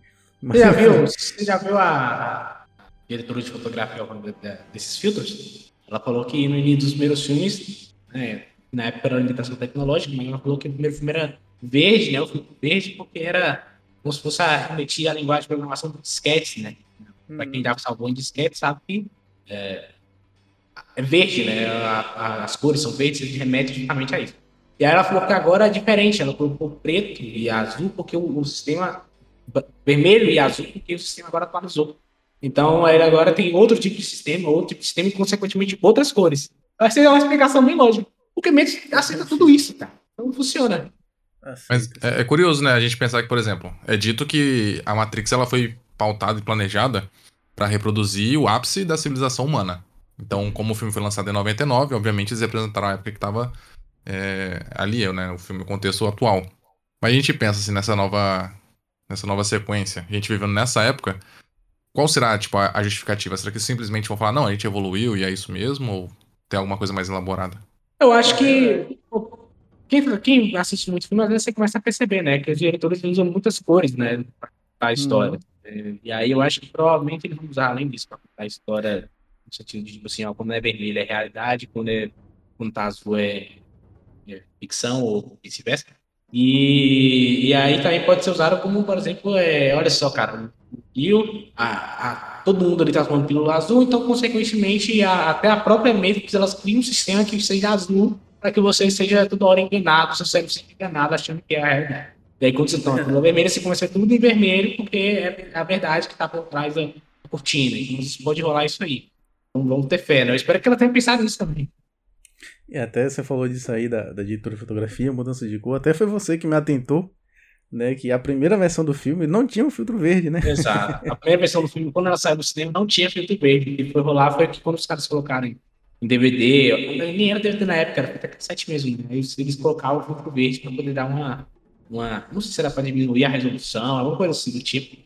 E aí, mais anos depois, a galera foi lá e tanto você vê a remasterização do 4K do filme, não tem filtro verde. Normal. normal mesmo. Não tem filtro verde nenhum. Verdade. E aí é interessante porque os, os trailers, eles estão brincando. Uma coisa que eu vi, eu vi um vídeo do Gustavo Cunha, ele falando sobre isso. Sobre como os trailers estão entregando tudo pra gente. Quer dizer, a gente. O primeiro trailer nos fez ter perguntas. Que o segundo veio respondendo. Ou seja, tá muito estranho isso. Tá muito. Eu acho que esse filme ele tá sendo muito óbvio. Eu acho que ele vai pra uma coisa Mas completamente louca. será que realmente tá entregando tudo ou eles querem que a gente ache que tá entregando tudo? Cara, agora, agora a gente vai ficar pra sempre, né? Porque assim, tá- porque aí tem a teoria, eles estão entregando tudo porque eles querem que as pessoas vão no cinema, ou eles estão entregando tudo pra fingir que estão entregando tudo e não estão entregando tudo. Então, é. é- Cara, por exemplo, É bom ter essa dúvida, né? O segundo trailer eu não vi. O segundo trailer eu não vi, o Lucas falou pra eu não ver. E aí eu resolvi não ver o segundo trailer. né? Você falou que tem uma coisa importante lá que é meio que um spoiler, pode ser um spoiler, né? Então eu dei uma segurada e bastante Algumas. coisa ali que pode ser spoiler, na real. Pois é, aí, aí eu não vi. Eu falei, vou dar uma segurada, não vou ver isso aí. Vai que tem alguma coisa que É. pode, sei lá, estragar a experiência. Aí eu não vi. Vi só o primeiro trailer. Mas aí eu vi um teaser. Sabe aquele teaser antes de sair o segundo trailer? Que aí mostra, Sim. tipo, antes, depois, antes, depois. E aí eu tomei um spoiler do Merovingio, cara. Ah, eu não queria ver o Merovingio. Eu vi a porra do Merovingio, velho. Cara, todo vejo mendigo. é, mendigo. Eu falei, e aí eu comecei a pensar, falei, o que que tá acontecendo? Por que que ele tá mendigo, não sei o quê? Eu não queria, eu queria ver na hora lá, falar, cara, onde é que é o Merovingio e tal. Oi, o isso é muito. com esse cara, né? Isso é muito merda, né, cara? Tipo, a gente vive numa época onde sai, sei lá, colocar aí três trailers principa- principais. É, um mais enigmático, o segundo ali mais intermediário, o terceiro já entregando tudo.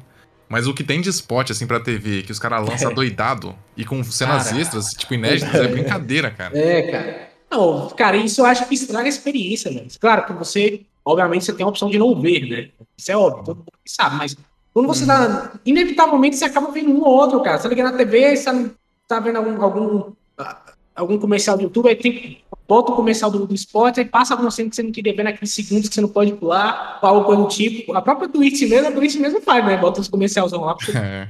bota dois comerciais uma Instagram, aparece lá um print. É, cara, é tá cara. rolando o feed, aí passa um vídeo automático que dá play automático. Aí... É, cara, e aí você pode até não ver ele inteiro, mas vai que aparece você que você não queria ver, que foi o que aconteceu comigo com o eu falei, cara, E, Ah, e os spots são rapidinho, né? Tipo, é um monte de cena rapidinha assim, então Isso, você vê alguns isso. frames. é, é, e aí eu acho que vai ser muito ruim, cara, mas aí eu, eu espero mesmo que quando chegar lá não seja nada disso que eu esteja pensando, chega uma Uhum. parada nova, diferenciada, que eu falo, cara, eu queria ter essa sensação, porque eu não vi o primeiro mês no cinema, eu não vi nenhum dos três, na verdade.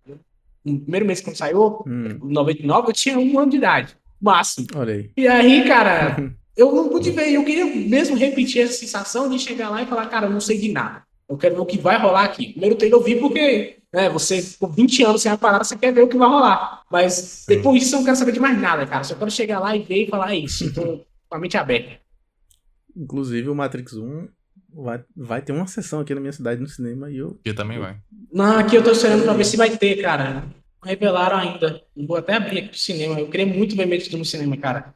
De verdade, acho eu queria É uma ver. experiência que eu preciso ter. Não. E é foda, porque. Vai ter, cara. Eu não acredito nisso, não, cara. Puta que pariu, cara. Domingo, deixa eu ver se. 9 horas legendado. Deus obrigado, sim. É, cara. emoção ao vivo. Aqui É isso, vai ter mano, domingo, é né, isso. Emoção ao vivo. Porra, cara. Eu, eu- eu vou Eu- realmente ver, velho. Até falar, mandar pro meu tio aqui, velho. Eu vou mandar ver, ele também é muito fã. Quando eu assisti Matrix a primeira vez, pô, eu tava jogando bola. Meu primo chegou, bora assistir um filme lá. A gente, os meninos da rua jogando bola, e foi todo mundo pra casa dele assistir o filme. E, e a gente naquela época não sabia absolutamente nada do que, do que Uhum. ia sair no filme, o que é que vai ter. Então foi uma experiência, mesmo. Claro que não foi tão legal quanto ver no cinema, provavelmente. Mas foi, já foi uma experiência incrível ver no VHS. Sim. E já é algo que eu já não vou ter nesse, nem que, eu- nem que eu quisesse, não tem como, porque eu já vi um trailer que Possivelmente entrega muita coisa. Possivelmente entrega muita coisa. Agora eu acho que eles realmente estão brincando um pouco com essas estrelas aí. Eu É. acho que o filme vai tomar, vai pra um caminho que a gente não tá esperando. Porque tá É, sendo muito tô- óbvio. Tô torcendo por isso, cara. E outra, essas teorias de que, que meio que anulam o primeiro filme, ah, que vai ser um, um filme dentro da Matrix, ah, que não sei o que. Não pode. Se eles fizerem isso, vai ser a maior cagada que Cara, na vida deles anular o primeiro filme. Não pode, porque é o melhor e vai continuar sendo o melhor. Entendeu? Eu acho que tudo tem que orbitar ao redor dele. Você discute sobre isso, Alex. Sim. Talvez, né, esses três filmes sejam ficção e tal, mas também pode ser que as máquinas criaram como ficção para falar que aquilo ali não foi real, mas que foi real. Sim. Entendeu? Então, tudo tem possibilidades. Pode ser, se for só ficção, vou ficar um pouco triste. Porque, Tá, legal, realmente é uma boa, boa brincadeira aí, de você brincar com com a realidade, mas talvez vocês falassem, não, gente, gente, o mundo real faz você criar uma ficção sobre isso, uma realidade, aí você fica lá curtindo como ficção, mas a realidade sai fora. Se você sair da curtindo da, da ficção, você ver que tem a realidade que é tão cruel quanto quem está mostrando aqui. Então acho que talvez pode brincar um pouco com isso também. Eu tô, eu tô justamente apostando que as máquinas ou os programas ali, eles vão realmente criar essa, essa historinha de que, na verdade, tudo que aconteceu ali no primeiro filme, é, tudo que aconteceu com o Neo, com a Trinity, foi um filme, uma historinha ali, uma ficção mesmo, mas que, na verdade, aconteceu realmente, só que para poder é, as pessoas, tanto o Neo quanto o pessoal ali envolvido, não despertar pra essa, pra essa realidade, já que eles estão dormentes de novo, é, transforma tudo que aconteceu em ficção, inventa essa história, né, mente assim, e aí, talvez, como um plot twist, alguma forma de, de revelação, eles falam, não, na verdade, tudo aconteceu, foi assim mesmo, não sei o que, né? Aí é interessante. Agora, se for pra anular, aí, aí já. É, mas é, é interessante, né? Porque, querendo ou não, Matrix dá possibilidade pra justamente tudo isso, né, cara? Tipo, Tudo tudo, isso, é possível, velho. É foda. É foda. Mas, mas o lado emocional vai ser atingido duramente. Né? Se fizerem isso aí. Vocês viram que tem uma cena no trailer que o Neil tá se jogando de um prédio e tem uma galera tentando ajudar. E no fundo tem o prêmio do, do Game Awards, cara, que o, o próprio presidente e fundador da Game Awards postou no Twitter lá o Uhum. frame e falou e confirmou que era o, o prêmio do Game Awards. Ou seja, o Neil tá, tá numa celebração do Game Awards ali. Cara, tem uma, tem, uma. Tem uma cena desse trailer que eu fiquei muito, muito animado, cara. O primeiro trailer, tá? Foi o que eu vi. Que é aquela cena da perseguição do Morpheus e aquela menina nova. Remete muito à suíte. Não sei se foi só eu que pensei nisso.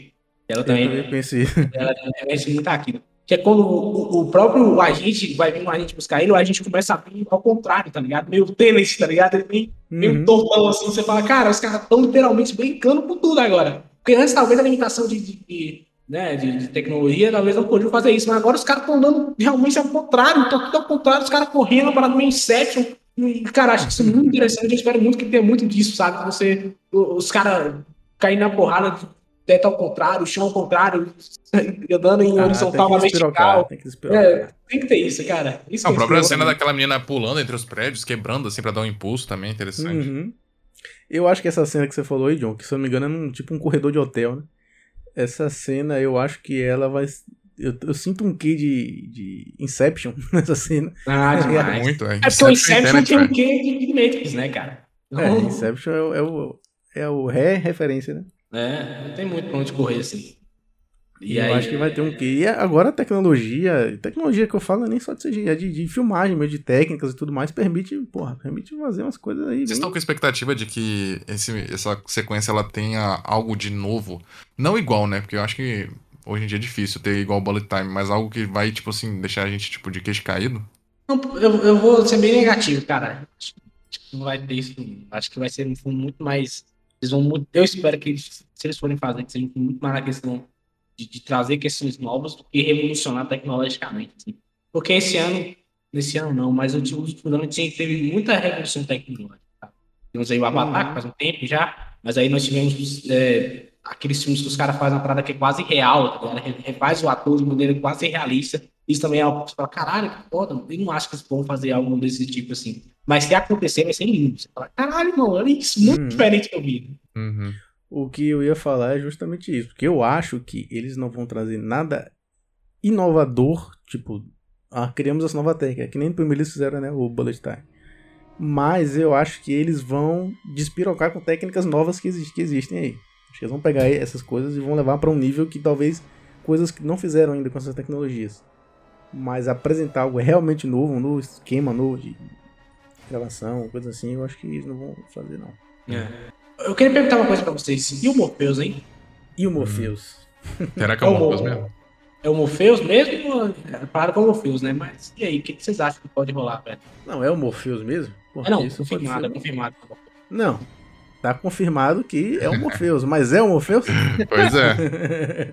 eu, penso, eu penso em tanta possibilidade, cara. Se for a, as máquinas usando, se usando da simulação para algum interesse, se for no interesse das máquinas que o Neil desperte, se houver, que nem uma teoria que eu vi recentemente, que as próprias máquinas estão em guerra, e aí tiver uhum. uma que estão do lado do Neil e outra que não. Eu já, eu já, eu já vi um. Já pensei e já vi também um pessoal comentando sobre, na verdade, existe um, meio que uma rixa, um princípio de, de guerra entre as máquinas, né? O hardware ali, e os programas que Olha são aí. software. Que faz muito sentido, porque querendo ou não, os softwares eles já são mais, digamos, evoluídos. Eles conseguem é, meio que já quase se equiparar aos seres humanos em questão de sentimento, de amor, de emoção. As máquinas, querendo ou não, elas só estão ali né, de acordo com o propósito, as máquinas do mundo real, né, o hardware. Uhum. O software então, tem que... até filhos, né? Pois é, a, a SAT lá é a prova disso, ela é um, um programa muito mais evoluído, né? E aí, some a isso, uma possível guerra, some a isso o Merovingio e o Medigo. É, e a gente tem que lembrar também que, assim, é, não dá para saber se vai ser levado como canon. Foi dito na época que era o The Matrix Online, que é o, a, o RPG de, de Matrix no universo ali. E tem muita coisa interessante que aconteceu naquela, naquele jogo. Mas aí a gente não sabe se vai ser levado em consideração ou não, né? É, eles falam que tudo é canon, né? Matrix Online, o Animatrix, o, aquele primeiro jogo, não sei se é o Battle of New, aquele. É, é, é, é o, o Matrix.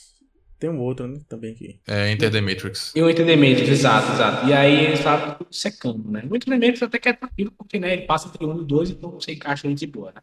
Mas aí o, o Matrix Online é o que vem a, realmente a questão. Né? o spoiler maior do Matrix Online é pois é, porque ele mostra, fala tudo o que aconteceu depois do, do Revolutions, né? Uhum. É, é o, o spoiler maior é que o Morpheus acaba morrendo, né? Então, assim. E, e se vocês verem, eu, quando lançaram, né? Começaram a fazer a marketing do filme, eles primeiro lançaram o site, né? Entretenimento, que também era considerado primeiro filme. E aí você ia no, na horário, tinha um tipo de teaser diferente, né? E aí, no, uhum. na horário que eu entrei, eu fiquei muito doido com isso, eu fiquei, sei lá, de 5 5 horas, seria o nível da, do, do fã. E aí eu entrei uma hora e tava, tipo, fazendo um. refazendo uma pessoa, né? Eu, eu não deu pra ver direito quem era, porque passou muito rápido, mas eu chuto que ali pode ser até o Morpheus, cara. Talvez seja a máquina refazendo, não o Morpheus Morpheus, mas um, um personagem tipo Morpheus pra, pra enganar o Neil, talvez, quem sabe, né? Ah, eu agora. Eu viajei um pouco aqui, tô, tô fora de órbita, porque eu tô viajando muito nessa ideia da guerra entre softwares e máquinas. Eu achei muito foda. Se não for isso, vamos que escreve aí, Legas, faz no teu canal lá um. Não, eu já, eu já mencionei um, em um vídeo, só que foi muito por cima, assim, porque é, não tem nenhum indício também disso no, nos filmes, então eu não, não consegui encontrar nada muito concreto assim, de, de, de, teoria na internet, não consegui elaborar muito bem. Só que assim, se a gente pensar, faz muito sentido, porque a, a, a, é como se os programas fossem meio que filhos, assim, né? Tipo, a criação das máquinas, tipo, uhum. usando máquina como algo muito rudimentar. Tipo, aquela criação dos seres humanos que é evoluindo para a criação das próprias máquinas, e aí as máquinas fizeram essa simulação e ia criar nos programas. Mas também tem essa questão de que as máquinas, elas conseguem adentrar na Matrix, né? Tipo, uma Uhum. máquina se pluga e aí tem um, tipo, um avatar dentro da simulação. Então é bem... Isso- Dá pra viajar bastante nisso. Essa relação de filhos que você falou, eu acho muito foda, porque eu sou um adepto da teoria de. Eu sou um, um crente da teoria de que as máquinas vão destruir tudo um dia. eu realmente acredito nessa porra. Hum. É, porque eu acho poético como que é, o Deus cria, Deus cria o homem, o homem mata Deus, o homem Hum. cria os seus filhos, a sua criação, que é o robô, o robô mata o- a sua criação, e aí a criação dos robôs mata, quer matar o próprio robô. Eu acho um ciclo muito foda isso, Sim. tá É ligado? interminável, né, cara? Interminável. Pô, eu acho muito foda isso. É, eu, eu espero que eu espero que role. Sim, sim. Isso. Mas o, o- sobre o Morpheus, cara, é, é curioso, né? Porque parece que nem contactaram o Lawrence Fishburne. É, eu também não sei até que ponto a gente pode acreditar nisso. Vai que tem uma ponta ali. É, Mas. Porque o que a gente sabe é que o, o Hugo Even, ele realmente não pôde comparecer porque ele tava lá, ocupado com as peças dele e tal. Mas eu sempre eu fico dividido entre ser o Morpheus de verdade, é, levando em consideração. Aliás, leva- não levando em consideração Matrix Online, que seja ele, só que com outra imagem residual, e aí isso é fácil explicar, né? É só falar o exemplo da Oráculo. Mas e se a gente levar em conta The Matrix Online, basicamente eu acredito que as máquinas podem ter pegado é, memórias, traços de personalidade, talvez até ter resgatado um Morpheus de uma outra versão antiga, sabe? Eu imagino que isso deve ter um backup lá, com todas as versões de Matrix. E aí resgatou, botou num avatar novo, e é isso. E eu tenho. Eu tenho a sensação de que esse Morpheus ele vai fazer mais, muito mais um papel de discípulo do que de mestre, sabe?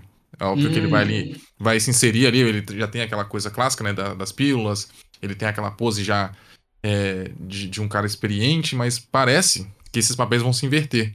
Talvez em determinado momento, sabe? Eu tenho essa sensação.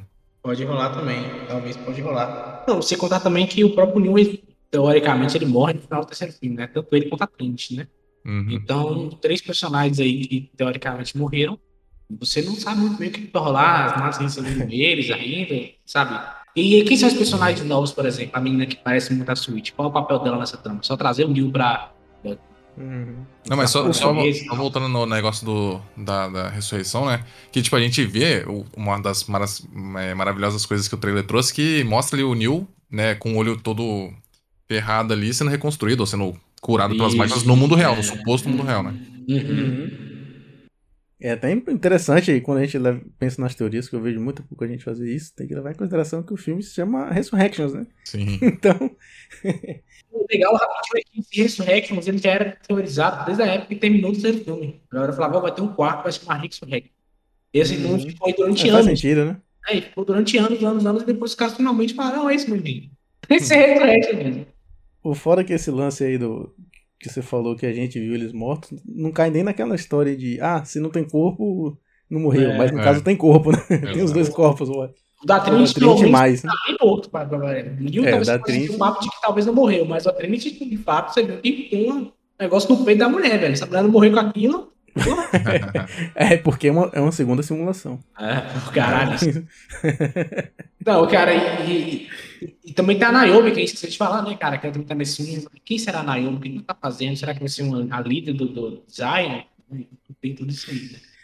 Então, John, eu sei um pouco, mas não vou lhe contar. Ah, não. Enfim, Pô, Não, sei um pouco, mas não vou lhe contar. eu quero chegar lá, quero chegar Eu sei lá. que o Legas também sabe um pouco, mas também não É. vai lhe contar. Quero chegar lá sem saber. Eu tô torcendo pra ser completamente surpreendido lá. Ah, também. Eu, eu, eu quero muito que esses trailers estejam brincando com a gente. A gente sabe que é, né? Mas eu quero que seja mais do que isso. Sabe? Que a gente pega assim no final e fala, pô, todas as teorias da gente joga no lixo.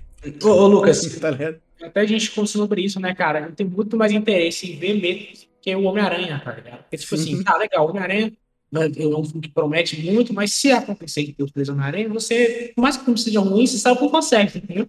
Ah, legal, Uhum. cara, foi legal ver o Tom Maguire de volta com o Homem-Aranha. E você sai, ok. O Matrix, ele tem que se sustentar por si só, velho. A trama e a história, ele tem que se sustentar. Só o fanservice do Matrix não vai adiantar. Você vai olhar e falar, ah, legal, cara, beleza, mas isso não posso ver no primeiro filme. Não, Eles e- não podem... O, o foda é justamente que a gente meio que já tá todo esse hype, todo esse mistério, assim, digamos, sobre esses três Homem-Aranha junto. Cara, imagina que surreal seria, tipo, você tá lá, assistindo de boa na pré-estreia, na estreia, e aparece, tipo, sem É. ninguém ter especulado, sem, ou seja, fosse um, uma especulação menos alarmante, assim, sabe? Que todo mundo Hum. meio que já tem certeza. Porque a- quando a gente já tem essa expectativa tão grande, tão alta, a gente vai ver, aí vai ter aquele êxtase, nossa, os três juntos. Mas Uhum. depois acabou, tipo, vai passar e É, vai ser um negócio meio que banal, sabe? Meio, esperava. meio, meio tipo ultimato, tá ligado? Caralho, puta que pariu, É. você legal. Exatamente. É tipo uma montanha russa, cara. Você vai lá, tem a parte mais legal, você se empolga, se diverte. Mas depois que acaba foi isso. É só um pico ali de adrenalina, de fanservice e pronto. Uhum. E e o Matrix ele é diferente por isso, cara. Porque eu quero ver como é que vai ser a história, quero ver esse personagem de novo. Tô curioso pra ver o que vai acontecer. Se vai ser um bom filme, principalmente, né? Então, tudo isso eu acho que chama muito mais a minha atenção, no sentido de falar, cara, isso aqui eu tô curioso pra ver, do que o Homem-Aranha, que eu sei que, por mais que o filme, o roteiro seja ruim ou alguma coisa seja ruim, se tiver os três Homem-Aranha, eu saio feliz. Então é isso, né? Pois é. É. Fora que a gente não tem base pra Matrix, né? É. A base são os próprios filmes. O Homem-Aranha tem cacetada de quadrinhos, jogos, Já tem filme no futuro, já tem. Broadway, é, porra toda. É? E a gente sabe que se for uma tremenda porcaria, eles podem daqui a uns anos. Agora não, que a gente já sabe que o Tom Holland vai continuar, mas poderia trazer um novo ator, recomeçar e contar outra história, a gente ia ver do mesmo jeito. É isso, e tem uma questão aí, né, cara? Se o Matrix não der certo, acabou, né? acabou. Tem que fazer isso. Se não der certo. Eu só, eu só. A minha expectativa maior, assim, é, cara, se eu pudesse escolher. Porra, ter inovação tecnológica, ter resposta, ter não sei o quê. Eu só queria um bom filme, cara. Só, Eu tipo, queria um sair, bom filme, cara. É, sair do é cinema isso. assim, caralho, valeu muito a pena esperar esse tempo todo, ver esse filme no cinema. Só isso. Sabe por quê? É. Sabe por quê, e Lucas? Eu acho que se o filme der certo, a gente pode ter a oportunidade de ver novas coisas. A gente pode ver, sei lá, um segundo anime, a gente pode ver. Imagina uma série sem escolhido, só a galera tentando fugir dos agentes. Então você fica o tempo todo com medo dessa galera, essa cara, esse cara, essa galera vai morrer, essa galera vai. Sabe, essa, essa sensação de perigo que o primeiro filme tem, sabe? repetir isso de novo. Eu acho que Sim. mesmo ele tem Uhum. muita coisa legal pra funcionar. E, e acho que o principal ponto, que ela falou brilhantemente aí, é tem que ser um filme pelo menos bom, cara. Você sabe, você tem que falar, cara, Uhum. Não precisa ser uma revolução, não tem que ser, tipo, olha, cara, que filme culto, complexo. Não, tem que ser um bom filme, um bom roteiro e eu saio feliz, cara. Pois é, por isso até que eu até, eu até tinha mencionado, perguntado pra vocês, né, se, se vocês achavam que as diretoras tinham deixado meio que um pouco subir a cabeça. Porque, querendo ou não, porra, passou 20 anos. E é uma expectativa muito grande. Talvez é, a diretora meio que tenha deixado, sabe, essa, essa expectativa do público interferir no trabalho dela. E eu tô torcendo pra que isso não tenha acontecido, que ela tenha só É. vou contar minha história. é, acho que eu tenho algo pra contar, pra poder mostrar pra vocês e espero que vocês apreciem. Não algo megalomaníaco, sabe? E eu acho também que o contexto da diretora é diferente. Naquela época, ela tinha feito o primeiro mês ela estava explodindo, né? Passou 20 Uhum. anos. Vamos o lá, né? risco de ser um, um Ascensão Skywalker é Não, não, cara, não para com isso, Lucas. Calma, cara, calma. Vamos ouvir os fãs aqui, Porra, vamos fazer filme. Não, mas eu falo assim, no sentido, tipo assim, hoje em dia elas não estão tão na alta como estavam na época. Né? Elas não Sim, fizeram sim. um outro Matrix depois do Matrix, sabe? Elas não fizeram Ah. outro explodiu a cabeça. Então talvez essa segurada que eles tiveram nesses anos seja um equilíbrio perfeito para falar, como o Alex falou, vou contar uma história e eu espero que eles apreciem ela. A própria Lily desistiu, né, do, da coisa do Sim. cinema. É, Elas, elas ela- tretaram lá também. É, o, o que a Lili falou é que, que parece que aconteceu. de- a Lana teve essa ideia depois da morte dos pais dela e a Lana queria contar essa história, porque acho que talvez, talvez remete no próprio nome Spectrum, né? É, trabalhar com essa parada de pessoas que morreram e tal. E aí ela falou: "Olha, eu não tô muito afim, eu só quero viver o luto, e é isso. Né? A, a, enquanto uma resolveu ficar o luto, viver o luto em silêncio, a outra resolveu colocar talvez esse luto em um filme, né? Então vamos ver como é que vai ser isso aí. Sim, inclusive a Lana falou isso na entrevista, né? Foi. Ela falou que ela tá colocando esse luto num filme. E- Isso que me, me conforta um pouco, porque, cara, elas podiam muito ter surfado no hype de Matrix, por mais que o- os- as sequências não tenham sido tão bem-vindas, tão bem vistas quanto o primeiro filme. Porra, ainda é, conquistou uma legião de fãs, assim, absurda, cara. E, e pessoas que. apaixonadas mesmo pro- pelo universo. Então ela Uhum. podia ter. Cara, com certeza história não faltava. Eu lógico que ela foi, né? é, não diretamente ligada sempre, mas foi ali, tava envolvida com, com, a, com as HQs, com a Animatrix, de forma indireta ou distante, mas. Sabe, tinha, ela tava meio que ali é, dando os conselhos pros jogos. Enfim, ela tinha uma mão ali, mas em outras mídias, sabe? Ela expandiu isso pra outras coisas, não precisou fazer outros filmes. Então saber que depois de 20 anos ela tem uma motivação de verdade, tipo, ah, eu vou é, usar esse luto pra contar uma história que talvez me ajude a superar isso, talvez ajude outras pessoas que estão passando por isso a, a ficarem melhores, sabe? Então ela tem realmente, com certeza ela tem uma história pra contar. Agora, É. tomara que isso se traduza em um bom filme. Com certeza, com certeza. E, e- e eu acho que o Matrix, todos nós concordamos que é um puto universo que você pode criar várias histórias legais, né? Tem gente que tá dentro da Matrix, tem gente que saiu da Matrix, tem gente que se arrepende de não ter tomado a pílula vermelha, que é uma coisa que tem na, nas HQs e né, No que- Animatrix também tem. é, tem gente que se arrepende, putz, eu tinha que ter tomado pílula vermelha, agora eu tô aqui sendo manipulado o tempo todo e tal. Então acho que isso pode rolar, mas o meu medo também é que seja, se não der certo, vire tipo, sabe, o Terminator, que chegou no quinto filme, ninguém tava mais nem aí. fala, "Caralho, de Nossa, é mesmo, Porra, novo essa porra, cara. Com- Sabe? Meu medo é esse. Não, é porque eu, eu tava vendo que. Até eu concordo, eu concordo um pouco assim. Que parece que, que Matrix, esse Matrix 4 não tá tão, sabe, falado, tão hypado, assim. É, Talvez por causa do, do Hum. Homem-Aranha 3, não sei, mas. Eu vi muita gente comentando sobre o marketing, que tá meio fraco, por mais que o trailer entregue muita coisa. mas o marketing de forma geral, sabe, assim, não tá atingindo muitas pessoas. Não sei se vocês tiveram a Ainda bem, né? Eu tô, eu tô com essa percepção, mas ainda bem. Isso é ruim, Lucas, porque se você não tiver um filme que atrai muita Que gente, venda, né? É, não- tem- você tem que renovar com um público novo, entendeu? Sabe A gente- que acontece? que vai me deixar muito triste é que, tipo assim, se o filme ele for decente, sabe, não precisa ser aquela coisa, nossa, que maravilha de filme, mas assim, decente, bem feito, que respeita ali o material original, a essência, mas ele for meio que um clube da luta, tipo, o pessoal não Hum. deu valor na hora certa, Uhum. porque se esse filme flopar, digamos assim, é, e já tiver meio que assim pensado pra ser uma trilogia nova, se o filme, o primeiro filme for ruim, já era, vai pra água abaixo. Acabou. É. É, Acabou verdade. tudo. E aí não tem como elas fazerem, sei lá, daqui a 20 anos depois, porque, É. né? É. Ela tá velha agora, né? Cara, meu, eu, eu tenho muito medo Keanu de Reeves jovem é um mito. Pois é, cara. Mas assim, o- o- isso é uma parada que, que Alex botou um ponto importante aí. O marketing, de fato, não tá tão interessante, mas também eu acho que é porque, primeiro, que já vem um salto negativo, porque por mais que a gente aqui a gente entenda que ah, o filme dos dois filmes tem esses pontos negativos, a gente gosta, sabe? A gente gosta, a gente é fã e gosta dos três filmes, né? De certa forma.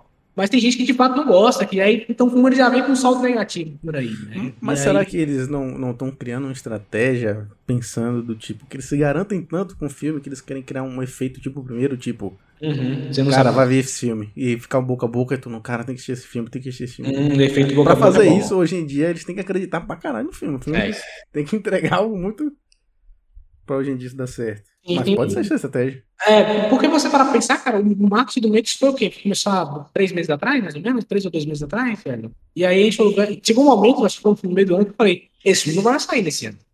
Tá na pandemia, Tá- tá-. Tá no, no, no episódio de expectativas do ano do Tamborcast, É, John é, falando que Matrix e Homem-Aranha não saíam esse ano. E você lembra disso? Tá eu falei, eu falei, olha, não vai sair, não tem marketing, não tem nada, não tem pôster, não tem nada assim. Aí no finalzinho, três meses atrás, os caras começaram a soltar pôster, começaram a soltar trailer. E aí o Homem-Aranha, como a gente falou, tem toda essa questão de curiosidade, o que, mas um medo você tem que se sustentar por si só. Então, você fazer um marketing, se tivesse feito um marketing tá, desde o início do ano, um pôster ali, aqui, ah, um- uma, uma, uma dúvida. Cara, uma das frases que eu mais achei legal e é sutil, cara. Vocês já viram o teaser do IMAX? Né, mostrando o IMAX, primeiro começa com as letrinhas, né, do, do, a clássica das letrinhas, e as letrinhas vão se tornando um IMAX. Se eles lançaram um teaser parecido com esse, lá no início do ano, com o nome Matrix Resurrection. Deve explodir, cara. A cabeça da Só precisava isso, né, velho? É, Não precisava cara. mais nada. Ela, caralho, irmão, vai, tá chegando, entendeu? Era isso, sabe? Eu concordo, acho que o marketing vacilou nisso aí. Realmente. E essa coisa dos mais jovens, só contando uma história aqui, tem um amigo que ele é professor, e aí ele sempre usa referência de filmes na aula dele. E ele usou de Matrix. E assim, tô falando pra uma turma ganhando 16 anos e tal. A galera não conhecia Matrix, a galera não entendia, e ele sugeriu e ninguém queria assistir. Eu falei, caralho, o que tá acontecendo? Perdemos humanidade. Perdemos, fomos derrotados. É, cara. Só As máquinas título- ganharam. Só a título de comparação, pra vocês terem ideia, o, o trailer de Matrix, né, lançado é, três meses atrás, aquele primeiro, tá com mais de 34 milhões de, de visualizações, mas o de Homem-Aranha três semanas atrás, 54 milhões, pô. Caralho. Caralho. O primeiro trailer já bateu a meta, né? O primeiro trailer já tá quase. Né? Pois é. Chegando a um bilhão, né? E lembrando que os filmes iam estrear no mesmo dia, né? Nossa. trocou depois. Que tira Caralho. é, Ainda bem que o Matrix olhou e falou, gente, ok, nós somos grandes e tudo mais, mas vamos tirar isso aqui, né? Vamos tirar o nosso daqui da reta, que senão vai dar uma merda. Não, É. não vamos arriscar. É, Mas sei. realmente, se o filme for bom e no final dos contos a gente vê que, sei lá, não deu dinheiro. Se bem que tem também a HBO Max pra salvar aí, quem sabe, né? Putz, ainda tem essa questão, cara. Isso é muito ruim também, cara. Porque Tipo e prejudica ao mesmo tempo. Algo prejudica ao mesmo tempo, porque aí o cara vai falar, ao invés de eu ter que ir no cinema ver o filme, eu posso ver na minha casa. E aí pirataria rola só, quem sabe que rola. Então aqui no Brasil, Ah, por exemplo, é. o cara, aqui no Brasil não é ritmo é simultâneo.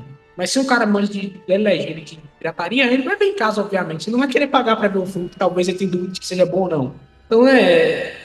É a mesma parada do Esquadrão Suicida, tá ligado? É um bom filme. É um filme legal, mas e aí?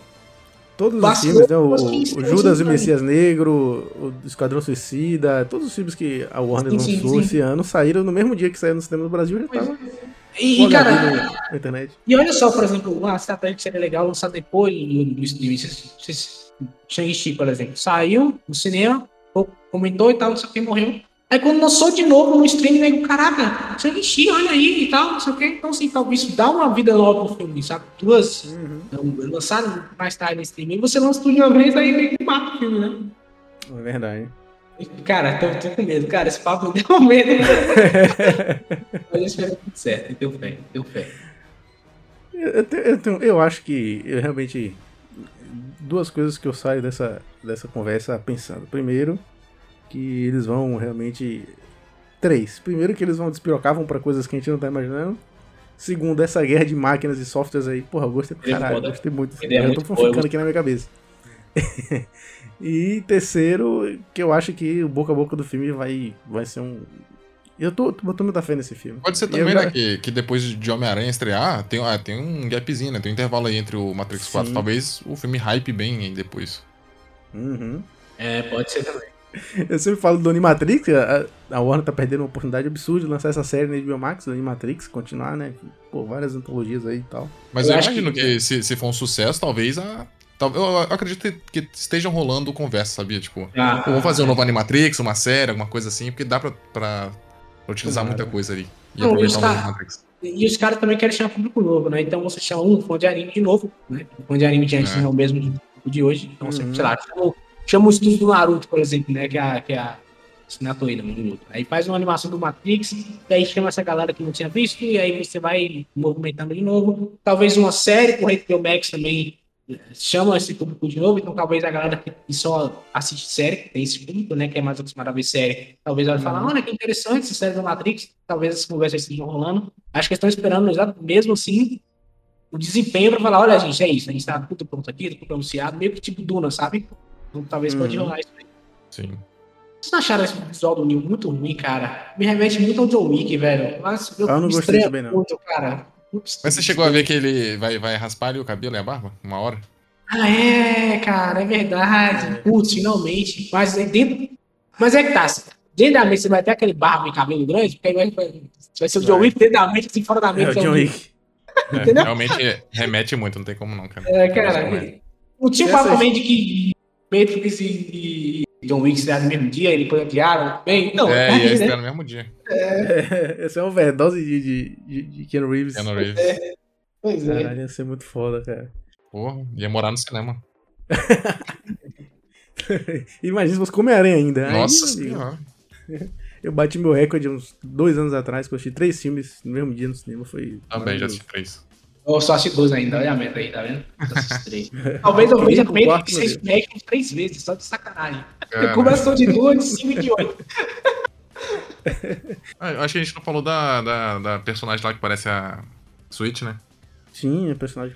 Tem, tem um, um frame que, que quando a, a Trinity dá um grito, sai tipo outras personagens assim. Isso, isso aí foi. Isso aí foi. Isso me quebrou minha Qual que é a teoria de vocês aí? Cara, eu vi uma teoria legal, mas eu acho que os caras vão fazer isso. E. Foi até o Gustavo Cunha que falou que nesse filme ele tá brincando muito com as cores, né? Vermelho, azul, vermelho, azul. E o cabelo dela é azul. Então ele tá falando que talvez ela pode ser uma traidora, tá ligado? Meio Cypher, então, assim. E o cabelo tá dando essa dica. Não sei se os caras vão seguir esse caminho, tá ligado? Tem um traidor ainda ali no time, ainda não faço ideia de como é que vai ser isso. Mas eu, eu acho que ela vai ser meio que a Trinity, o papel da Trinity, claro que a Trinity está ali, mas com um, sabe, uma Trinity mais jovem. E pega o cara, leva o cara pra fora, e aí também é a presa porradeira, que dessa parte do mundo, que, que pula e, e acontece, e, e é isso, sabe? Pode ser isso, mas vai bugar demais, viu? Vai, vai dar uma. Não pode, cara. Não, é- não tá brincando com isso? Então, pronto, tá feito aí. Não, talvez. pode, pode. O- O Ale- o Alex falou que o Morpheus pode ser um papel de, de, de, né, de aprendiz, por que não seria o Newton, por exemplo, né? Por que não? Uhum. Também tava pensando que a Trinity ela pode meio que assumir um pouco do papel do Neo também, sabe? Tipo, de ser uma anomalia sistêmica de alguma forma. Ou de ela ser um. É porque eu, eu- levo muito em, em consideração também o Matrix Online. E lá tem umas revelações interessantes, assim, sobre tanto a natureza do Neo quanto da Trinity. Que são meio que fogem um pouco do que a gente sabe ali do, dos três filmes, sabe? Então pode ser que essa Tem aquela onda de que, que Aham. eles são bio, biomodificados, né? Exato, parece que Pelas eles. máquinas. Sim, o que dá a entender ali, que, são, que é explicado meio que por cima, é que eles são humanos, tipo, criados bem especificamente, assim, é, modificados pelas máquinas para poder ser realmente meio que parte do jogo deles, entendeu? E aí toda a projeção de, deles na, na simulação também é toda é, deliberadamente modificada e permitida que seja para justamente corroborar tudo que eles queriam ali dentro do, do sistema, sabe, de controle. Mas aí tudo conspira para que, na verdade, tudo que aconteceu fosse ideia das máquinas. Toda a ideia de livre-arbítrio e determinismo não, não fosse algo, tipo, uma discussão entre humanos e máquinas. Na verdade, tudo seria arquitetado e muito bem feito pelas máquinas, sabe? Então a sensação de derrota é, é toda hora, tipo, não parece que, que tem uma saída. É, isso é meio. Cara. Meio broxante, né? Broxante, mas. né? Enfim, cara. Talvez, se eles fazerem isso direito, toda a história desse for bem feita, ela pode dar certo, né? Eu acho que seria interessante, por exemplo, se, se o Neil ou a própria Trinity fossem, de fato, ali, criações deliberadas das máquinas, mas que elas tivessem, tipo. É, não só criação né, de programa que eu falo, mas criação também de, de humano ali, porque a gente sabe uhum. que os seres humanos que nascem nessa, nesse mundo de Matrix, eles já são modificados por natureza. Porque ele nasce já com os plugs ali, tem que ser encaixados, tipo. Só as pessoas que são nascidas em Zion que são humanos, tipo, no sentido real, assim, da palavra, né? É, pode, ia ser interessante se, tipo assim, se o Neo ou a Trinity, eles fossem criados, assim, pelas máquinas, mas tivessem se libertado de alguma forma, sabe? Tipo, se revoltado contra seus próprios criadores. E a gente hum. volta naquele, naquele assunto, né? De que os deuses criam os humanos, os humanos criam as máquinas, aí a gente sempre tenta matar o nosso criador e enfim. É, pode rolar também. Não, e, e no caso, se, se for o fato de. A pergunta também que é principal aí, por que, que eles recriaram o hiato com isso dentro da? Porque, teoricamente, se o Neo é o escolhido, então recriando o escolhido, então o escolhido é alguém criado dentro da Matrix. Não é, uhum. não é uma pessoa de fato por ficou, olha só. Isso. É, Mas aí também tem a questão de, tipo assim, o Neo usa os poderes também fora da Matrix. Então ele poderia ser, talvez, uma própria. Mas é porque fora da Matrix é outra simulação. Ou, ou, ou, talvez ele seja uma inteligência artificial também fora da Matrix, tá ligado? Tipo, como o Elegas falou, não digo um robô, mas cyborg, enfim que a própria Matrix criou, que é plugado dentro da Matrix também, tá ligado? Tipo, uma máquina dentro da máquina, para que Sim. cause essa sensação de que, olha, é diferente por isso, porque ele é uma máquina. Então, mas eu, eu, eu acho que isso é quase assim, confirmado, óbvio que a gente só pode especular, mas porque as máquinas, querendo ou não, elas, elas, devem ter, tipo, um sistema de criação de seres humanos, sabe? Porque a gente vê que eles, eles nascem, nascem não, né? Tipo, são gerados, aí a gente vê o bebezinho, e que esse bebezinho ele vai crescendo ali dentro daquele ovo, né? Daquela gosma lá. Mas assim, é tudo feito aos moldes dos seres humanos. Eles não têm, tipo, um adulto, dois adultos ali para reproduzir, aí depois eles pegam esse bebê. Não, eles criam esse bebê, né? Tem todo um procedimento ali de inseminação e de fazer do jeito uhum. que eles querem. Então é bem possível que eles tenham feito, é, feito humanos, no caso, né, o Neil, a Trinity, sei lá, com algum tipo de, de equipamento, de, de máquina, de, sabe, de maquinário ali dentro, que, que permitia o Neil realmente controlar na, no mundo real, né? É, com certeza. Não, e aí aquela parada, aquela cena do segundo filme que ele para sentinela não seria poder, seria basicamente ele quebrando a, a, programação, né? Falar, ó, oh, liga aí, né? E a máquina vai lá e desliga. Então, assim. Pois é. explicaria sim, muita coisa. Explicaria, por exemplo, que não, gente, saiba é real. O que não é real é o Nil. Esse caralho, porra. não é real, é real essa porra. então, em resumo, o, o, o Neo é uma forma de, de controle da galera de uhum. Zion. E eles precisam que cada versão da Matrix o Neo retorne para poder sempre voltar. E... Isso, isso aí. Tanto que o próprio arquiteto mostra, né? Vários rios. Né? É, porque talvez na previsão da máquina, ela sempre vai existir essa guerra e talvez para ela, a melhor das hipóteses, caso não exista uma revolta muito grande dos humanos contra eles, seja a trégua. Então para eles é interessante que, tenha, que seja deles o salvador, porque eles sabem que no final das contas ele não vai destruir elas, ele vai só é, putz, caralho, isso é foda, irmão. E não, imagina quebrar o personagem do Morpheus. Que é o Morpheus? Tudo aquilo que você seguiu também é das máquinas, cara. Então, parabéns aí, cara. Você das máquinas também. Parabéns, você também é manipulado. Caralho, isso, seria, isso se fosse esse roteiro, não sei. Eu sairia feliz no cinema, cara. Caralho, os caras realmente quebraram minha expectativa de novo, tá ligado? Eu também, não, eu, eu também, eu também fico, tipo, especulando e pensando, né? Isso é uma coisa que, tipo, vários, vários meses assim já pensando nessas coisas. Que, tipo, é, aquele lance da, das máquinas contra os programas. É, se você parar pra pensar, tipo, um programa, ele não nasce no mundo real e vai pro virtual, né? Ele já nasce no virtual, na simulação. Uhum. Só que eles não têm essa percepção de que é uma simulação. para eles é o mundo real para eles, né? Tipo assim, é uma Isso. coisa. É o mundo onde eles nasceram. Então uhum. pode ser que tenha esse embate, tipo, pô, a gente não precisa mais da interferência das máquinas ali, o, o hardware, o negócio físico. A gente é autossuficiente aqui, a gente tem personalidade, a gente pensa por si próprio, a gente tem sentimentos. Por que, que a gente precisa responder a vocês? Porque, teoricamente, tem uma hierarquia, né? As É. máquinas ali no mundo real que controlam, que dão as ordens ali para os programas do, da simulação. Então pode existir esse embate começando por aí também, né? Tipo, por que, que a gente vai responder a uma outra realidade, sendo que a nossa é, é justamente essa? A gente não vai pro mundo real. A gente já tem o nosso mundo aqui, né? Não, e também foi o que o Smith acaba fazendo no final, né? Ah, bom, beleza, já que eu não posso sair da- desse mundo de merda aqui, então eu vou fazer esse mundo de merda no meu mundo. É, Ele acaba tentando, eles estão no vírus e tudo mais. Então é isso aí, né? Pode rolar, pode acontecer. Verdade. Agora, o que que vocês acham dessa ideia de que, de que é cíclico? Isso é, é legal pra vocês ou vocês preferem mais uma ideia do tipo, caralho, encerra logo, quebra logo essas máquinas de vez e, e liberta os humanos de vez? Porque a, a ideia é de que vão existir sempre Matrix novas, né? Mas É, o tipo- próprio o, final do terceiro já, já me quebra por isso, por essa porra dessa trégua. Sim, falei, eu- caralho, eu- não é possível que eu tenha uma trégua. Eu- isso me, me brocha um pouco, cara, me deixa um pouco frustrado.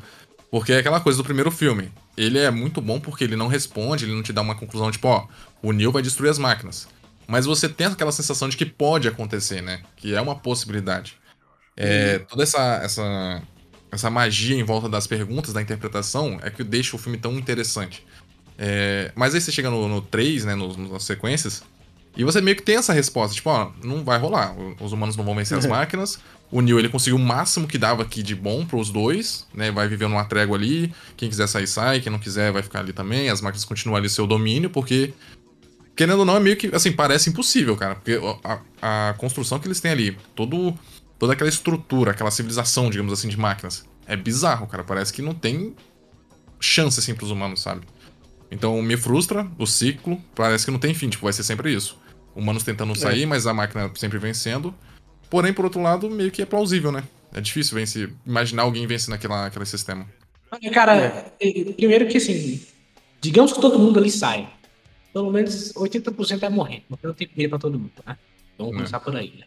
É. Mas aí, a, e além de tudo, os caras taparam o céu e tal. Por isso que eu falei que talvez a, uma segunda camada e essa outra camada seja um mundo muito mais coerente, talvez também resolveria esse problema. Mas também a parada é que, quando você também cria ciclos, a graça é você quebrar esse ciclo, né? Exato. Ah, o bom do protagonista é o cara que tem um ciclo e ele chega lá e quebra. Tanto que no segundo filme, a a graça é justamente essa, ele olhar pro, pro arquiteto falar, ah, é, os outros oito escolheram um casal o arquiteto é. Então foda-se, eu escolho a, a Trinity. Isso é foda. Você fala, cara, ele todo o quebrou. padrão dos outros escolhidos, né? Exato, exato, exatamente. E aí, tipo assim, então a graça seria esse outro Neil olhar e falar, o outro Neil escolheu a Trinity, eu vou escolher a Trinity, isso aqui ainda. Eu vou quebrar esse de novo. Ciclo vai se quebrando, quebrando, quebrando, quebrando, até resolver, né? Porque, É, e no sistema evolutivo é, é natural pensar isso, né, cara? A Matrix vai evoluindo, os programas também, então, tipo, não tem como. Tipo, acontecer toda vez a mesma coisa. Em termos narrativos também, é tipo você ir- sair do ponto A pra voltar pro ponto A. Ou eu falei exatamente do, do terceiro filme, né? Você vai sair do ponto A e volta pro ponto A e você fala, ok, né? O final meio. O final é muito. Você, você sai com um gosto meio. Caralho, é isso mesmo? Sim, sim. É muito negativo, tá ligado? A gente entende que a vida real talvez seja assim. Talvez, mas. O bom do filme é você olhar que, caralho, tem esperança ainda. Sim, por isso cara, que- tipo assim, dá pra entender que eles tentaram reproduzir um sentimento de esperança com o Zion, né? Tipo, o pessoal tudo ali, o, o Morpheus chorando com a Niobe, tipo. Isso. Eles tentam reproduzir esse sentimento, só que não é tão eficaz quanto o final do primeiro filme. Que só É. naquele, final, naquele finalzinho com o Neil ali no telefone, cara, você pensa, puta, mano, esse cara vai fazer todo completamente diferença, agora vai ser foda, os humanos vão se libertar. Você pensa, né? Imagina, especula. Agora Exato. o final do terceiro é meio melancólico, é tipo, porra, os caras ficaram meio com a migalha, sabe? Ficaram com aquela papa de, de milho lá que É. eles comem. É, e, uma coisa que eu acho legal do próprio argumentos online é justamente isso, né? Que é o contrato social entre o Neo e as máquinas, só que o contrato entre o Neo e as máquinas. Eu não tenho nada a ver É. com esse contrato. Então a galera lá do Exato. design fala, porra, legal, Neo, você escolheu isso aí, mas eu não quero. Eu quero que todo mundo saia. Você vai fazer o que agora? Isso que é um foda. Porque se a trégua no final das contas fosse, ó, então vamos destampar o céu, deixa a gente aqui nos cantos, vocês voltam e constroem a vida de vocês aí, aí era uma coisa. Mas, porra, fica em Zion no subsolo aí fudido aí. Porra, É, e, e outro negócio que eu, aqui. É, outro negócio que eu penso é que, tipo assim, mano, imagina, passou, né, 20 anos ali da- do primeiro filme, dos, dos filmes, e, pô, será que a as máquinas não têm já tecnologia suficiente pra limpar os céus? Porque a- o argumento, na Animatrix principalmente, é que não, as máquinas não conseguiam, né, era impossível pra elas, porque eram nanorobôs e tal. Mas, pô, será que agora não, não- já evoluíram muito pra, tipo, conseguirem limpar e voltar a ter abastecimento pelo sol, né, de energia? Com certeza já tem. Pois é. Não é, não é possível não ter. Não, não Não, tem como. e, e como é que os caras ainda até agora, as máquinas conseguindo tirar o. Né? resolver um problema que, que os humanos criaram. Pô, vocês são máquinas, cara. Pois é. Uma máquina voando ali, tira e acabou, pô. Não, imagina o poder de, de evolução dessas máquinas, cara. Tipo, a cada segundo evoluindo pra caramba. Imagina em 20 anos. Né? Isso seria muito interessante, talvez, nesse filme, tipo assim, olha, gente, é o seguinte, as máquinas abrem, né, pro design. É o seguinte, nós conseguimos destapar o sol e nós decidimos que os humanos não estão mais necessários. Foda-se, nós conseguimos. E aí seria legal isso, porque caralho, agora fudeu mesmo, porque as máquinas É. realmente vão se matar. seria foda, entendeu? O, o, é verdade, um caminho novo pra, pra É, tipo, a máquina falou, olha, a gente resolveu o problema aqui do sol, que foi a culpa de vocês, e agora pronto, nós vamos matar todos vocês, inclusive quem tá dentro da mesa, e ué, agora isso tem que correr com o tempo, tirar a galera o máximo que puder dentro da mesa, pra poder lutar contra a galera lá fora. Enfim, é muita coisa, cara. Ele discutiu sobre, sei lá, cinco tramas diferentes, cara. O foda é que a, a, a trava que o Matrix 1 coloca pra isso é a questão do de que o corpo humano gera mais bateria, mais energia do que qualquer outra coisa. Então, véi, o corpo humano ainda assim é uma fonte de energia muito melhor para as máquinas do que o, o sol. Pô, ia ser Então- bom se eles, se eles mudassem essa justificativa, hein, cara. Porque agora eu acho que o pessoal aceita já esse lance do processa- processamento, né? Eu acho que aceito. eu Acho que Eles podiam mudar esse bagulho. Tipo, ah, a gente é. não precisa mais de vocês como energia, mas o cérebro de vocês ainda é muito valioso. Aí faria sentido. Eles limparem o céu, continuarem tendo energia. Pois mas, é. pô, agora a gente tem um processador potente. Realmente. Talvez as máquinas, elas, tipo, já te- tenham evoluído bastante tal, estão. sei lá, tenham chegado num nível de cognição e inteligência muito avançado, mas talvez ainda falte aquela, aquela variável, aquela coisa diferente que faz a gente humano, por exemplo, né?